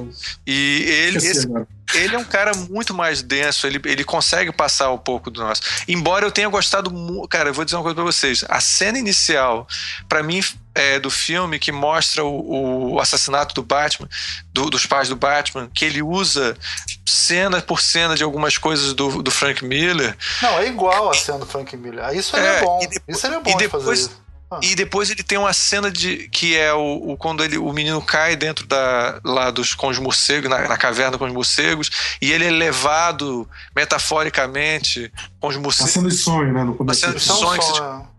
Cara, eu até achei que ele tava fazendo realismo mágico ali, mas na realidade era uma cena de sonho. Cara, achei que ele é a melhor cena que eu já vi do, do Não, tem, tem cenas no filme, na hora que mostra o super-homem salvando certas pessoas, que eles comparam o super-homem a Jesus ou Deus, ah, praticamente. Essas cenas são planos ah. São planos belíssimos, algumas das melhores coisas que eu já vi em filmes de, de é, é coisas que você vê em graphic novels muito boas, bem ilustradas, que é. eu tô é. vendo no cinema. Eu me senti vendo graphic novel quando eu vi o Exatamente. filme. É, Agora, uma adaptação, uma adaptação problem, não problemática, mas eu diria uma adaptação é, é controversa do, dos personagens num graphic novel diferente. Foi assim que eu senti. Agora, eu entendo pra pessoa que, que é um fã, que quer ver exatamente aquele negócio, de repente ter torcido não, cara, eu não quero ver pra... exatamente. Não, vamos, vamos ser justos com os fãs, eu tô representando eles aqui. Eu não quero ver exatamente, eu quero que a essência do personagem seja mantida. E outra coisa, quando eu tinha 12 anos, eu tava até conversando com o Ricardo, a gente pegava o trocado do que ia na padaria para comprar aquela revista, e aqui você ficava esperando sair toda semana, e você ia na banca de jornal, não é que nem vocês liam quadrinho em em livro, sei lá, né? Você ir na banca de jornal lá comprar isso, isso era todo. Isso existe, esse universo existe, foi alimentado por esses meninos que compravam chiclete e essas revistinhas, entendeu? E, e claro, claro. a essência dos personagens tem que ser mantida. Se você mexe muito nesses personagens, faz um outro personagem então. Então cria um outro personagem. Em vez de ser Superman, é o Hyperman e faz outro filme, porra. Agora vai fazer totalmente diferente, então põe outro nome. Porque aí você tá usando só a marca, entendeu? Cara, é as pessoas mudam, olha só, Almir, as pessoas mudam completamente. Mataram Robin nos anos 60, tá certo? Se fizer dentro do universo de quadrinhos, as pessoas gostam. As pessoas não. Eu concordo Exatamente, com aceitam. Quase no cinema. O cinema é uma outra mídia que as pessoas querem que é, respeite o quadrinho. Que eu acho muito legal, cara. Eu sou fã de quadrinhos, adoro ter um ambiente onde o quadrinhos é tão respeitado assim. Mas isso esse argumento que você fez, cara, do ponto de vista é, mais lógico mesmo, não é totalmente necessário, porque se modifica e dá certo. Por que, que a gente não pode modificar no cinema? Eu acho que você está levando a sério demais não, essa coisa. Eu tô falando e os fãs só... também, então. Eu acho que os fãs também estão. Não, eu acho que é o, Eu acho que eu entendo o seu ponto de vista e, e é, vocês têm razão de estar. Tá de estar tá, de tá reclamando desses direitos. É, é, um, é, uma, é uma questão. Mas, Léo, não é uma coisa sem precedente. Nos, nos quadrinhos tem vários precedentes de modificação. Não. Por que, que não, você... quando mataram o super-homem, trouxeram o super-homem cabelo grande e tudo mais, hoje em dia todo mundo aceita numa boa, mas Não, trouxeram cinco Superman diferentes, voltou de várias maneiras, o nego reclamou pra caralho e voltou o Superman. Aí teve o reboot. Eles vão e fazem os reboots, ah, né? Assim como mudaram a Coca-Cola, depois trouxeram ela de volta. Acontece. É, eu acho que assim, a, a, título de brincadeira, você. Quando é uma brincadeira escrachada, vamos fazer um, um Homem-Aranha velho, sei lá, com 50 anos né? Não, mas Aí... fizeram o Batman velho, que é o Batman do, do, do Dark Knight. Não, do, eu sei, do, mas eu tô falando assim: é, você mudar, botar um Homem-Aranha muito velho seria mexer bastante na essência do, do Homem-Aranha, né? O Homem-Aranha basicamente é um, é um jovem que não tem dinheiro. Adolescente, ele não é um playboy. É. Não, ele... não acho que tá, tá, mexendo na essência das histórias do Homem-Aranha, mas você não está necessariamente mexendo na essência do Homem-Aranha porque ele ainda. Ele, ele, o Homem-Aranha tem a possibilidade de ficar velho, né? Peraí, peraí, peraí. você tá falando. Tô... Rapidinho, Almir, você tá falando isso? O Homem-Aranha se casa. O, não, o Stan então... Pô, se casou, Stan Lee foi lá e fez uma cerimônia eu sei, ridícula. Eu sei. É. Ele se casa com a Mary Jane, aí digamos que o Homem-Aranha fique velho, com 60 anos, a Mary Jane morre e ele fica um cara rancoroso e mude totalmente a, a, a pare de contar piada, que é uma das características do Homem-Aranha e tal. Numa história em quadrinho, você encara isso como sendo uma, um universo paralelo, ou um desdobramento, ou é uma coisa. E, e a história em quadrinho é muito curta, né? É uma coisa assim de tiro curto, né? Diferentemente de um filme, né? E outra coisa que eu acho também importante é o seguinte: a, história em quadrinho você meio que completa. Você, você é coautor da história em quadrinho. Porque você imagina muita coisa na história em quadrinho, enquanto o filme ele materializa demais, entendeu? Então acho que é por isso também que dá esse choque, né? Você se choca, né?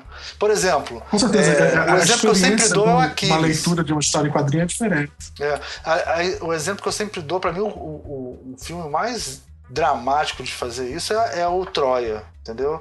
O Troia mostra um Aquiles que não tem nada a ver com Aquiles da história, modifica a história totalmente, assim, de maneira brutal, a ponto de, de me incomodar profundamente. Agora, sei lá, você pode achar um bom filme, né? Mas, mas tem coisas ali que mudou na história tão básicas que para mim deixa de ser aquela história e vira outra, vira um, sabe? Mas o Troia, um... o Troia, o Troia, o Troia faz exatamente, se a gente for discutir um pouco o Troia, não um pouco, mas só um pouquinho, é, a grande coisa da adaptação do Troia é tirar completamente o sobrenatural da história. Não Sim. existe deuses fisicamente ah. falando. É, e isso é uma adaptação dramática, porque não tem Troia sem, sem os deuses. É básico do negócio. Então é, é tinha que ser feita uma adaptação dramática. Se e mudou tempo, isso, né? pode mudar tudo, né? Das, é, se mudou é, não, por exemplo, o, você tá falando disso. Fizeram com Sherlock Holmes, tá? É, pegaram Sherlock Holmes com o Robert Downey Jr. e mudaram muito. O Sherlock Holmes não é. Eu sou fã do Sherlock Holmes, li todos os livros. É muito diferente do Sherlock Holmes original. E o Robert Downey Jr. não engana como inglês de jeito nem nenhum. Assim. Fudendo, assim, nem fudendo. nem o sotaque dele em inglês é bom. E olha que tem muito americano que faz sotaque em inglês muito bem. Não, é, é ele é uma outra coisa. Ele é, é o, quando ele faz o Homem de Ferro tem mais a ver com a história em quadrinho do que o Sherlock Holmes tem a ver lá. E deu super certo, cara. Eu achei renovou e tal. Agora, se você disser para mim que sou fã do quadrinho, prefiro muito mais o Cumberbatch. Como é que é o nome dele? É... Eu sei. É o Cumberbatch. Cumberbatch, né? Que fez a série de TV, que é o próprio Sherlock Holmes, perfeito, o melhor Sherlock Holmes, é fiel à história, embora seja hoje em dia e tal, é o, é o da TV. Aí eu prefiro mais e tal, mas, mas eu não vou dizer que eu acho que o, o Robert Downey Jr. não deu certo, acho que deu super certo. O pior, nada o pior não é isso, o pior não é isso, é que Quantos Sherlock Holmes existem? Existem 20 Sherlock Holmes ou mais já foram feitos. Todos eles contribuíram de uma forma ou de outra. Assim Mas tem Sherlock filme, Holmes vai ser burro. só mais um Sherlock Batman, Holmes vai ser só mais um Sherlock Holmes burro não tem não. O Sherlock Holmes, qualquer Sherlock Holmes, ele tá antevendo 10 é, jogadas na frente. O, esse Batman não anteveu nada. Inclusive o Sherlock Holmes burro mais famoso é o do Jô Soares. Qual que é o do Jô Soares? Não sei qual que é, não. Você não leu o livro do Jô Soares, o que jogou de Baker Street, é o Sherlock Holmes burro. É, o Sherlock Holmes burro, é verdade. É, é, é horrível o Sherlock Holmes é, dele. Eu vi o filme, eu acho, eu não me lembro. Não, eu gosto, eu até gosto, mas é o Sherlock Holmes burro. A grande, ele não consegue resolver o crime. Ah, não, tem, tem uma. Tem, eu não me lembro, tem mais de uma história de policial que é, do começo do século XX e tal, que aparece Sherlock Holmes e ele é burro. E essa aqui Não, beleza. Aí... Também tem o Adam West é Batman, cara. O Adam West foi Batman. Aí quando você vai pro Cape, tudo bem, porra. Mas aí não é um. O Adam West foi Batman, o, o, o, George Clooney foi Batman. É... Não, eu sei, mas eu tô falando, quando você faz um, um escracho é diferente, né? Não quando você quer tentar se levar a sério. Né?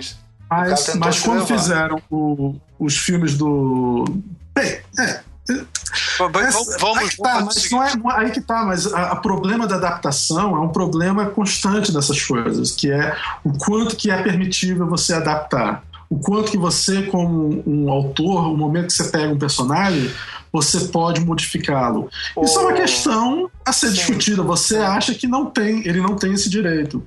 Eu acho que ele tem.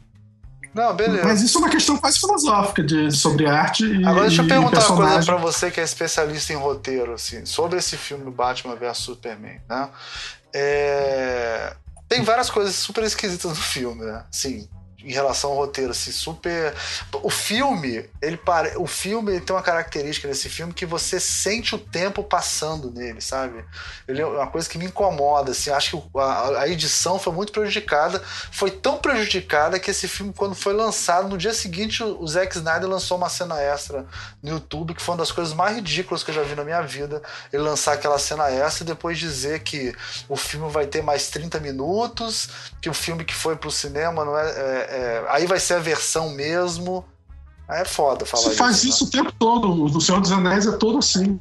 Não, mas lançar no dia seguinte que for lançado o filme, logo uma cena complementar. É assim? que era só pra chamar a atenção das pessoas, fazer as pessoas ficarem vendo uma coisinha diferente. Não vi nada demais, não sei porque é a coisa mais ridícula que você já viu. Não, não, entendo, mas tudo bem. Aquela cena. Você sabe qual é a cena do, do Lex Luthor sei, que aparece? Sei, do cara do Lex Luthor com né, tipo um demôniozão assim e tal. As pessoas até conhecem quem é aquele personagem, não sei quem. Isso aconteceu com o Senhor dos Anéis?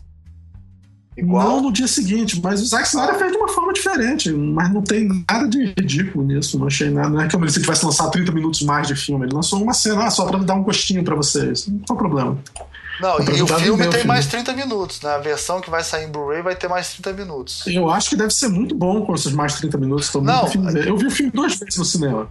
Eu achei melhor a segunda vez do que a primeira, porque é, eu, eu achei que é um filme que melhora com a segunda vez que você assiste, é. porque ele é um filme mais sutil do que os normalmente a gente vê no filme de super-heróis.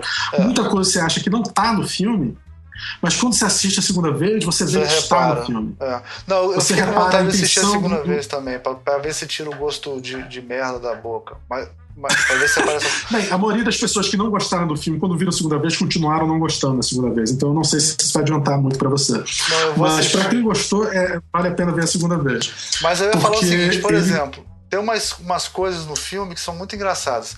É, primeiro que isso, todo, toda batalha de super-herói tem esse problema, né? De se o cara, em vez de começar a brigar, ele fala: peraí, peraí, peraí, Batman, antes de a gente sair na porrada aqui, me ajuda a salvar minha mãe, a briga não acontece, né? E isso é muito mais isso, bem, é. isso é muito mais bem resolvido na história em quadrinho. Na história em quadrinho, a briga é muito mais bem resolvida do que desse jeito. Que foi, que, é, rápido, eu, eu, gostaria de falar sobre isso também, Almir. Primeiro, ah. isso daí me incomodou muito. Aliás, a partir da cena onde o Lex Luthor traz a, a a namorada do super-homem lá pra cima, o filme fica ridículo para mim. Ridículo, é. ridículo. Quase. Deus é, se, alo, se ajoelha para ele. Não, é. A, primeiro o seguinte, a, e aí realmente é foda a comparação com quadrinhos. A briga do Batman e Super-Homem na história em quadrinho do. Já teve várias vezes essa briga, né? Já teve no passado, nos anos 50, teve, anos 60. Cinco vezes ou seis vezes. É. Mas quando o Frank Miller faz, ele faz a cena mais foda possível. É. O super-homem sangra, ele, ele cobre ele de porrada com luvas de kryptonita, que é muito mais sentido. Aliás, é. a ideia é antiga, usaram em outros anos também, nos anos 60 mais que usaram. A luva de kryptonita e cobre ele de porrada, ele fica todo fudido, inclusive o super-homem é velho também. E aí, cara, ele pega e pisa a cabeça do super-homem, tá certo? Humilha e diz que é só no. Como é que é o mesmo que ele, ele faz? Ele fala assim: ó, eu vou te deixar viver mas só pra você lembrar que eu te meti a porrada. Mais ou menos isso que ele falou. Exatamente. Que, aliás, uma coisa que. Isso é maravilhoso. Ele pegou, inclusive, o símbolo do governo americano, o cara que é, que é vigilante, tá? E é, deixa ele viver. Quer dizer, cara, é, é uma coisa maravilhosa, assim. E aí, no filme, é ridículo. É um negócio num pozinho que ele fica jogando na cara é, do cara. É uma. É um. É um uma... Mas tem esse pozinho também no, no, no, no Frank tem, Miller. Tem, também, também tem, tem, o, a flecha Pampozinho também. Tem, tem também. Não, tem, outra... tem, mas não é isso que eu dec... não é o decisivo, não, não é. Decisivo, não, tudo bem, mas tem, mas tem o pozinho. Você disse que é ridículo, mas tem no outro também. A luta foi até boa. A luta foi até boa. Eu não achei tão ruim, mas ela podia ser muito melhor. Do Frank Miller é infinitamente melhor. E, e, e o Super-Homem não consegue explicar pro Batman o que tá acontecendo. Isso é. daí, cara, eu concordo com você, Almir. É ridículo, mesmo pra uma história de super-herói, cara. É. É, é, e é. outra coisa também que é ridícula, assim, então, que é um Então, furo... só o seguinte, invalida a coisa toda do, do, do, Lex Luthor. O plano genial dele é um plano ridículo também. Porque, porque não, quando é. chegar dois caras com o mesmo interesse, não faz sentido isso. Então toda essa parte é. Só funciona porque eles botam a desculpa que ele é doido. É, é. Não, doido, aí sim, o cara que é um gênio é imbecil mesmo, assim. Não, mas ele é tão o, maluco, mas um gênio, um gênio que é doido pode ser imbecil, no sentido de que ele, a loucura faz com que ele perca a razão. Isso não é, o Batman totalmente Isso descontrolado, fica cego, não consegue ver o que está acontecendo. Exatamente, essa, essa é a intenção. A questão é se ele fez isso bem ou mal. Ele, é, não. Quem não gostou do filme acha que ele fez muito mal. Não, eu acho que o tá Batman bem, não pode tá ficar cego, senão não é um Batman, porque o Batman ele só consegue andar com aqueles deuses porque ele é, é muito mais inteligente e ele vê 10 passos à frente. Se ele for ficar, se o Batman for cego, ele, ele não ia conseguir sobreviver no meio daqueles caras, entendeu? Ele não pode ficar cego, Batman. Minha opinião. Minha opinião. Agora, outra, outra coisa, outra coisa que eu queria falar que é ridículo também é o seguinte: primeiro a Lois Lane jogar aquela lança na água do nada, aquela porra, não sei de onde que ela tirou aquele negócio na. na... Não, Aí, aquilo dali bem. pra mim, viu, Mir? Só pra falar, aquilo daí pra mim foi só pra juntar o final, onde o super-homem volta e tem que descer lá dentro para pegar o negócio. Cara, inclusive a Lois Lane, ela é um símbolo feminino de uma mulher inteligente, etc tal. Ai, meu Deus, não sei o que fazer com essa porra, jogar Vou na jogar água. É ridículo não, aquilo, cara. E outra coisa que é insuportável para mim é que aí chega no final, ela pega a lança, aí não podia dar um gritinho, tipo, porque a Mulher Maravilha bate pra caralho, né? Mulher Maravilha bate igual o Superman. Aí não podia gritar assim, Mulher Maravilha, toma essa lança aqui. Aí dava a lança pra Mulher Maravilha, a Mulher Maravilha matava o Apocalipse. Pra que, que precisava é, dar pro Superman? Pelo amor de Deus, é o Superman, não, eu vou lá que eu vou morrer junto com o Apocalipse. Que porra é essa, caralho? Que doideira. Não, não faz sentido, doideira completa. e é forçado pra caramba. Não faz o menor sentido. É ridículo. Agora, ridículo. eu tenho duas coisas que eu queria falar. Primeiro, o, o Apocalipse ele é um extra do Senhor dos Anéis, tá não, certo? sobrou. Não, é, é, é porque é o seguinte, sobrou. lá na Nova Zelândia, lá na Terra do Céu, sobrou uns gnomos, entendeu? Aí eles pegaram daqueles ogros o e gnomo, não, são, ele é um troll, é um, é um, troll. dos trolls do Senhor dos Anéis, do, dos sobrou. últimos filmes, assim. Não, sobrou, sobrou, aí falou, cara, bicho, bota aí. Ele é um, ele, ele tem que ser, cara, é um dos personagens mais importantes, ele tinha que ser super bem pensado, assim. Foi feito com nas coxas. É, agora, e outro, só... outro furo também que é foda, que é o seguinte, o Lex Luthor chega na nave, né? Aí entra naquela água lá, naquela porra, aí fala assim. Aí vem, vem o robô, inteligência artificial do caralho, Brainiac. Aí fala pra ele: Eu sou uma inteligência de 200 mil anos, a gente tá aqui, mas estamos funcionando a 30% da capacidade, sei lá o quê. Aí ele fala: Ah, é, legal, olha, eu tô querendo fazer um monstro aqui, me ajuda a fazer. Aí eles falam assim: Não, a gente não pode fazer porque é proibido fazer monstro desde a época da das, das assembleias de Krypton, né? Aí o argumento que o, que o Lex Luthor fala é o seguinte: ué, as assembleias de Krypton não acabaram? Aí, acabaram. Então agora vocês não precisam mais obedecer às ordens da Assembleia de Krypton. Porra, caralho, que é a inteligência artificial mais besteira, burra. Né? Qual o problema com isso? Ah, a inteligência artificial mais não, burra do mundo, não, porra. Não, é inteligência artificial mais burra, não. Não, não Léo, eu tenho que concordar. Deus, você está exagerando também. Não, peraí, peraí. Fala aí, Léo. Fala aí, eu, acho isso aí, eu acho que não tem problema de roteiro algum isso aí. Isso não tem isso problema não tem. de roteiro nenhum, isso daí. É só uma questão de. Tá, não, então isso deixa... não tem problema de roteiro. Tá, então deixa eu só falar. Então, não vamos entrar nessa questão. Deixa eu só falar, então, da, da Mulher Maravilha, cara. A Mulher Maravilha, originalmente, foi criada por um cara que foi, inclusive, um dos caras que inventou o, o, o teste de. O, o, como é que é o teste pra você poder perceber polígrafo, se a pessoa mente polígrafo. ou não? Polígrafo. O, polígrafo, exatamente. É um dos. O, Não, esse é o Blade Runner. Mas é ele, esse cara é um dos caras que inventou isso. E ele era um cara que acreditava numa, numa, uh, numa sociedade é, controlada por mulheres. A, é, ele acreditava que ela era um personagem femini, é, feminista mesmo. E tem até, um, tem até um, uma, uma história da Mulher Maravilha, acho que dos anos 50 ou 60, onde ela, é, ela, ela tenta ser presidente dos Estados Unidos. Então, assim, e, e quando saiu a, a, série de TV que a gente viu nos anos. Inclusive se chama Hillary. Né? não, mas assim, dos anos 60, o personagem. Tem um grande é, vilão que é o o, a personagem dos anos 70, havia muita discussão sobre feminismo e ela representar o feminismo e tudo. Cara, aí você pega uma personagem que é bem montada, a atriz tá indo bem, o, o background tá bom e tal. Quando chega na hora H dela poder tomar uma decisão de verdade ali dentro, o que é que ela faz? Nada, praticamente. Ela fica esperando o super-homem tomar uma decisão, cara. Isso para mim é uma merda em todos os níveis, inclusive não tem nada a ver com a Mulher Maravilha. Ela mais. Quando ela tem a oportunidade de aparecer no cinema, ela é subjugada dos personagens masculinos, cara. Tá entendendo? Isso daí, para mim, cara, é uma é, merda. Mas isso aí não é furo de roteiro que a gente tava falando, né? É, é, é, é infeliz. É infeliz. Não, que foda-se o que seja. Não sei o que é, mas é uma merda. Calma.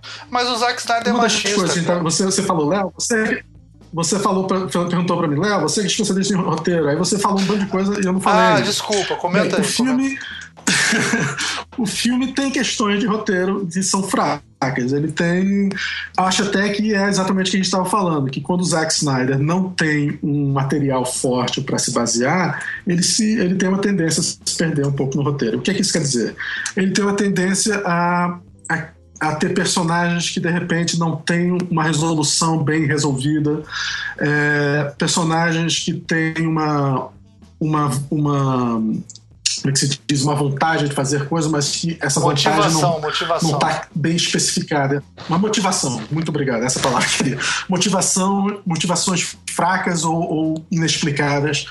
E isso tem no Batman Super-Homem, tem um pouco disso. Tem o, o que vocês apontaram. O, tem o personagem do Lex Luthor, por que, que ele está querendo se ligar tanto desses caras? Não está bem explicado qual é a motivação do Lex Luthor. É, não está bem explicado. Não adianta você bater o pé e dizer que está, não está. Isso é um fato. O, o personagem da, da, da Mulher Maravilha é um personagem que eu achei que foi, teve muito sucesso, ela tá muito bem no filme, a, a atriz. O, o, o, personagem dela ela funciona nas cenas que ela aparece. Só que que porra que ela tá fazendo no filme? Não tem porque ela tá no filme. Ele provavelmente precisava introduzir ela porque ele está fazendo esse filme para criar o universo da DC e o próximo filme que vai sair, vai, que eles estão fazendo, terminaram de filmar inclusive, é o da Mulher Maravilha e esse filme introduzir a Mulher Maravilha. Ótimo. Só que não conseguiram colocar no roteiro coisas para ela fazer que realmente funcionassem, que fosse forte, que ela ficasse um personagem importante. Se cortarem ela do filme, o filme não muda em nada. Ela não é ela que mata o cara, como você fala no final. Não tem nada que ela faz realmente no filme, nada decisivo. Então ela é um personagem supérfluo. Isso é um problema de roteiro, é um roteiro fraco.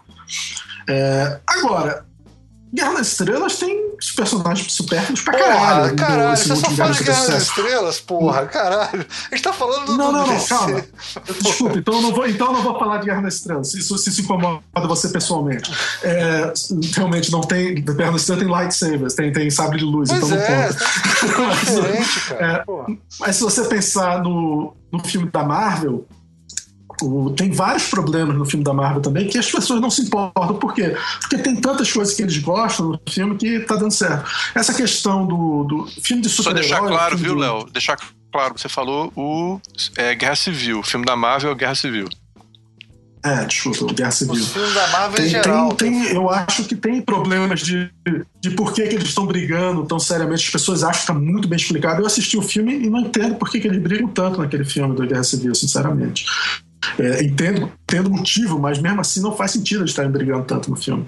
E é, várias coisas, contradições, eu acho que tem um problema de roteiro no outro, naquele filme, mas ninguém parece se importar com os problemas de roteiro daquele filme. O que está ótimo. As pessoas gostaram muito daquele filme. Não gostaram, muita gente não gostou desse filme do, do do, do Zack Snyder. E eles têm direito de não gostar do filme. Agora, eu não acho que tem esses defeitos são tão absurdos quanto as pessoas estão sentindo. São absurdos se você não gosta do filme, eles se tornam inaceitáveis. Se você gostou do filme, são defeitos pequenos ou defeitos que você passa por cima e que, mesmo assim, tem cenas muito boas é, no filme que, que, que paga o filme e tal. Agora, o final, a luta, você pode ficar reclamando de várias coisas. Tem, tem todo esse negócio do vai e volta da Lois Lane que tá morrendo, aí vem o super-homem pra salvar ela, e aí o super-homem vai pegar o negócio de Kryptonita. Por que, que é ele? Tem dois super-heróis ali que podem usar uma, a porra do Kryptonita sem nenhum efeito neles. E aí, isso é um erro de lógica? É, é um erro de lógica, sem dúvida alguma, mas, mas o super-homem tinha que morrer no filme. O que eu acho legal no filme é a certa coragem que o, o diretor tem de matar o super-homem no final. É, eu não esperava o meu super-homem morrer no filme. É, e isso eu achei forte no filme, está muito bem feito. O funeral dele, aquela, aquelas pedrinhas subindo. As pessoas reclamam que aquelas pedrinhas subindo são ridículas no final. Eu acho muito legal. Inclusive, é uma referência ao começo do filme. É, a sequência de, son, de sonho que as coisas vão subindo. O filme todo tem várias referências a, a, a Cristo e, e, e Deus e, e, visões meio é, cristãs. E todo toda a ideia que o filme tem de possíveis mundos paralelos que o filme toca, eu achei muito legal no filme. Tipo, o, o fato do, do Flash aparecer e dizer cuidado que no futuro é, ele vem do futuro para avisar para o Batman sobre o Super-Homem o, o sonho que o Super-Homem tem naquele momento que na minha opinião não é necessariamente só um sonho é uma visão do futuro do, do mundo onde o super-homem é, tá tomando conta de tudo e tem o Omega e tal. Pois é, isso Aquilo aí é... pra mim é mais uma isso é Injustice, né? É o, é o game, né? O é, exatamente. Ele, além de misturar três histórias em quadrinhos, ainda misturou Injustice e o Asilo Arkham, né? Ele, ele pegou dois games e três quadrinhos ah. e fez o filme. Ah. bem, se você quer reclamar porque ele não fez exatamente o negócio, tudo bem, mas ele, mas ele brincar com essas coisas e, e as cenas de sonhos são muito legais. O, o filme, é, eu achei o filme belíssimo, inclusive comparado com qualquer filme da Marvel, ele, ele é lindo o filme, assim, tem cenas incríveis que, que são melhores de qualquer cenas que você vê nos filmes, da maioria dos filmes da Marvel. Talvez algum outro filme da Marvel tenha, tenha coisa. E o lance da também, Marta, o que você achou da Marta? Minha mãe é Marta. Eu não sou muito fã, não. Foi, acabou virando um grande filme de, de Dia das Mães, né? mas é, mas é, eu, acho, eu acho fraco toda essa coisa da mamãe, eu acho meio, meio criança. Mas tem também no, no filme da, do, do Guerra Civil, tem, né? O lance da mãe. Também, ele matou a minha mãe, eu vou matar ele. Eu achei, caralho, é, mesmo, é o mesmo motivo do outro filme, cara. Impressionante. É. É... Não, mas, mas foi uma sacada não... que muita gente não, não, nunca reparou que as duas têm o mesmo nome, né? Mas a, eu, a não, eu não sabia nem que elas tinham, achei até que foi inventado pelo, pelo roteirista, não sabia não, nem que elas duas, as duas originalmente têm o mesmo nome e o é um nome desgraçado de azarado esse nome Marta também, né? Aí o, o, o, o que eu achei estranho foi ele lá na hora que vai enfiar a faca. No... Outra coisa também, o Batman vai assassinar o Superman, né? Na hora que o ba... que é outra coisa esquisita, né? Na hora que o Batman vai lá assassinar o Superman com uma lança de kryptonita no coração, ele, ele, ele fala: "Salve a Marta". Aí o Batman: "Oh, Marta, Marta, quem é Marta? Aí ele. O que você tá falando? O que você tá falando da Marta? Marta, minha mãe. mãe Marta, minha mãe. Ô, oh, Buddy, vem aqui, meu amigo. Sua mãe chama Marta, então vamos lá, vamos Mais ou menos. Eu, eu, eu acho. É, mas aí que tá. Dentro do Batman do filme, que é um Batman que, tá per... que depois do que aconteceu, ele, ele perdeu a noção da, do, do, certo e tá agora agindo de forma errada, e aquele momento faz ele voltar e ver não só reconhecer a humanidade dele, mas reconhecer a humanidade do, do super-homem, e aí ele percebe que ele tá errado errado, faz sentido. Foi bem feito? Aí tem gente que acha Eu que tá acho que não. Eu acho que não foi bem, feito. feito. não. Eu acho que não foi bem feito, não. Mas a é. intenção do roteiro e como motivação, não acho não. que tá, não tá errado. A ideia não é ruim, é, não, mas, é. mas foi mal feito. É. É, o, que é que o que é que nos torna humanos? Nós todos temos mãe. Né? É, acho que... É. O super-homem não é um alienígena, ele tem mãe também. É, se, ele, se ele tem mãe, ele não é alienígena. Bem, Exatamente. considerando o tempo avançado que nós já estamos, eu vou então é, convidar a gente para fazer a consideração final e eu vou sugerir uma consideração final para a gente poder fechar, fechar o programa. Eu queria que cada um de vocês dissesse por que, que vocês acham que o Zack Snyder, brevemente, para a gente poder fechar logo, por que, que vocês acham que ele entrou, a carreira dele entrou em declínio? E eu vou convidar o professor Almir Birabor, fã doente de quadrinhos e super-heróis, para poder explicar por que é que o, o Zack Snyder, a carreira dele está entrando em declínio, por que, é que os fãs estão ficando tão chateados, o que é está acontecendo com ele? A gente já falou disso, mas vamos sintetizar agora. Foi rápido o comentário. Tem mais alguma coisa a adicionar? É... Não, cara, o Zack Snyder é o seguinte: é, é... vocês falaram tão bem dele que eu acho que vocês estão começando a, a ficar ruins que nem ele. o, o, o, Zack, o Zack Snyder ele, ele se tornou meu inimigo pessoal, entendeu? Porque ele quis juntar três histórias em quadrinhos e dois games num filme de duas horas e meia e não conseguiu fazer isso. Concordo plenamente que ele é um artista, cara. Ele realmente ele pinta quadros maravilhosos, mas ele, ele, ele cometeu várias. É, é eu, olha, eu, eu não sei se ele vai continuar nesse, dirigindo esses filmes, não, viu? Porque ele ia, ele ia dirigir o Flash, ele ia dirigir todos esses filmes, ele não vai dirigir mais, cara. Eu acho que ele vai dirigir esse, talvez o Liga da Justiça. Eu acho que ele, ele o ego dele inflou e eu concordo com o Léo. Se ele tiver toda a liberdade criativa para fazer, ele vai fazer merda, assim. Quanto mais poder ele foi ganhando no, na indústria e mais poder. É, foi ficando pior o filme dele. O filme lá dos, dos, dos zumbis é o James Gunn, que é um. Hoje em dia até diretor também, né? Que escreveu o roteiro. Os outros são histórias bem estruturadas. Quando ele escreve a história, com exceção da modificação que ele fez no final do Watchmen, até hoje que eu vi dele. Eu não tudo, sei se, tudo, não sei se é foi ele pela modificação, né? Ele teve, ele teve roteiristas trabalhando naquele filme com ele. É, é pois é, né? Talvez nem tenha sido ele, né? Mas Eu acho isso. Tem uma historinha que é interessante, que eu ouvi alguém contando na internet aqui, só para fechar, que é rápido, que o cara falou que encontrou com o Frank Miller lá no, no, numa dessas Comic Cons aí do mundo, depois desse, dessa estreia do filme, e perguntou: e aí, Frank Miller, o que você achou do filme? Aí o cara, ah, legal, não falou muita coisa, né? O, aí ele perguntou assim: isso foi um brasileiro, tá? Está até no, registrado lá no Omelete TV, em alguma desses, dessas entrevistas que deram lá. Aí o cara falou assim o Zack Snyder te procurou para fazer o filme? Ele, não, não procurou não, eu só sabia que ia fazer e tal, mas não, não pediu uma opinião não e tal. Aí virou e tava indo embora, né?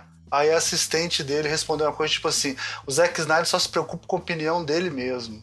E aí foi embora, assim. A assistente é, aliás, não foi o Frank Miller que falou. Ai, meu Deus, um artista que se preocupa só com a opinião dele mesmo. É, não, não, tipo mega artista mesmo.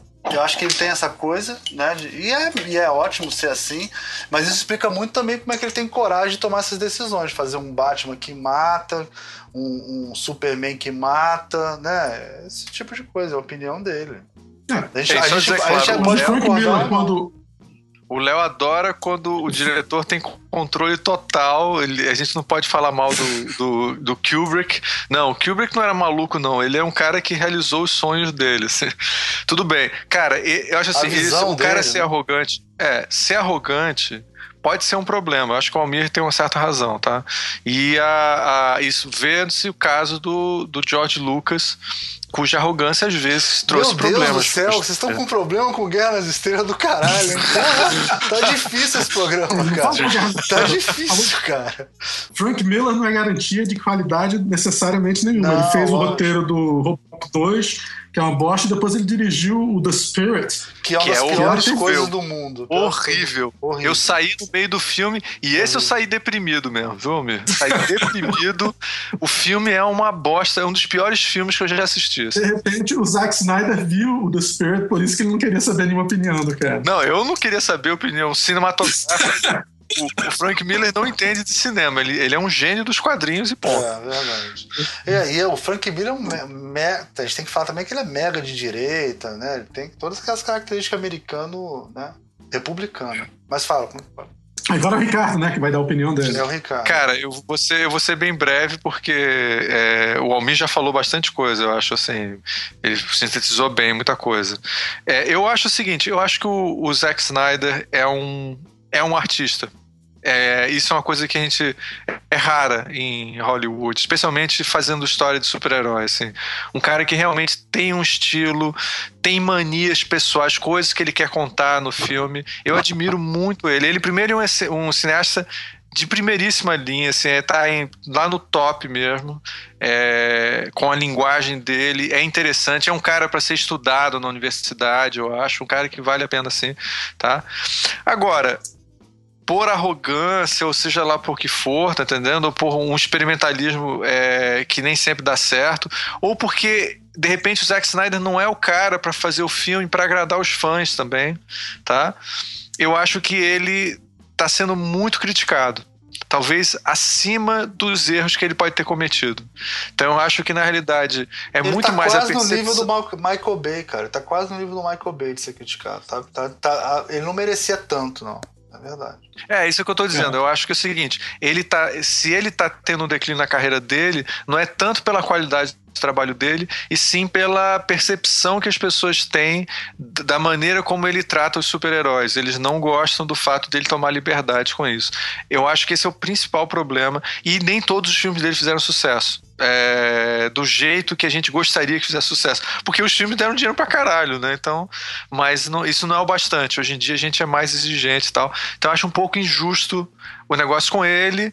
Embora eu concorde com o Almir, o final do, do Batman Super-Homem, é, eu acho uma tragédia, assim, tá entendendo? Mas, mas tudo bem, é isso a minha opinião. Léo, o que, é que você acha? Bem, é, eu acho que quando você falou que ele é um grande diretor, mas você está querendo dizer diretor de blockbuster, né? Não é um grande diretor, tipo, do lado de um Kubrick ou de alguma coisa assim. Não, não, não tô falando que ele é o ele... Tarkovsky, não. Ele não é o Tarkovsky. Não, mas você falou dele como para ser estudado e tudo mais. Não, eu acho que é, ser tá... Tá não, eu acho que eu acho um pouco, eu acho um pouco deixa exagerado. Só, ele é um grande só, diretor. Não, não, não você já falou, agora é eu que vou falar. é... Detonando, não posso. Se fudeu, se fudeu. Agora o ele é um diretor, de, ele é um grande diretor de blockbuster e um dos poucos com alguma visão, vamos dizer assim.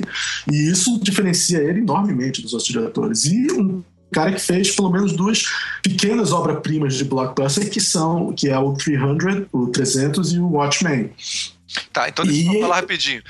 Quem fez Watchmen merece ser estudado. Ponto. E o cara que conseguiu adaptar do jeito que ele adaptou a história em quadrinho para o cinema, para mim ele entrou para a história do cinema como um diretor é, inovador e super importante, cara. Nesse ponto ele é um, um dos grandes diretores americanos. Sim, mas só nesse ponto. Ao momento que a gente assiste um filme como Sucker Punch, fica claro que ele não, não, não punch above his weight necessariamente. Ele é, ele é um nanico intelectual, o que você pode dizer o mesmo sobre o Spielberg, mas, mas o Spielberg demonstrou com seus filmes uma longevidade e uma capacidade de fazer filmes também inovadores e diferentes muito melhor do que um cara como o Zack Snyder.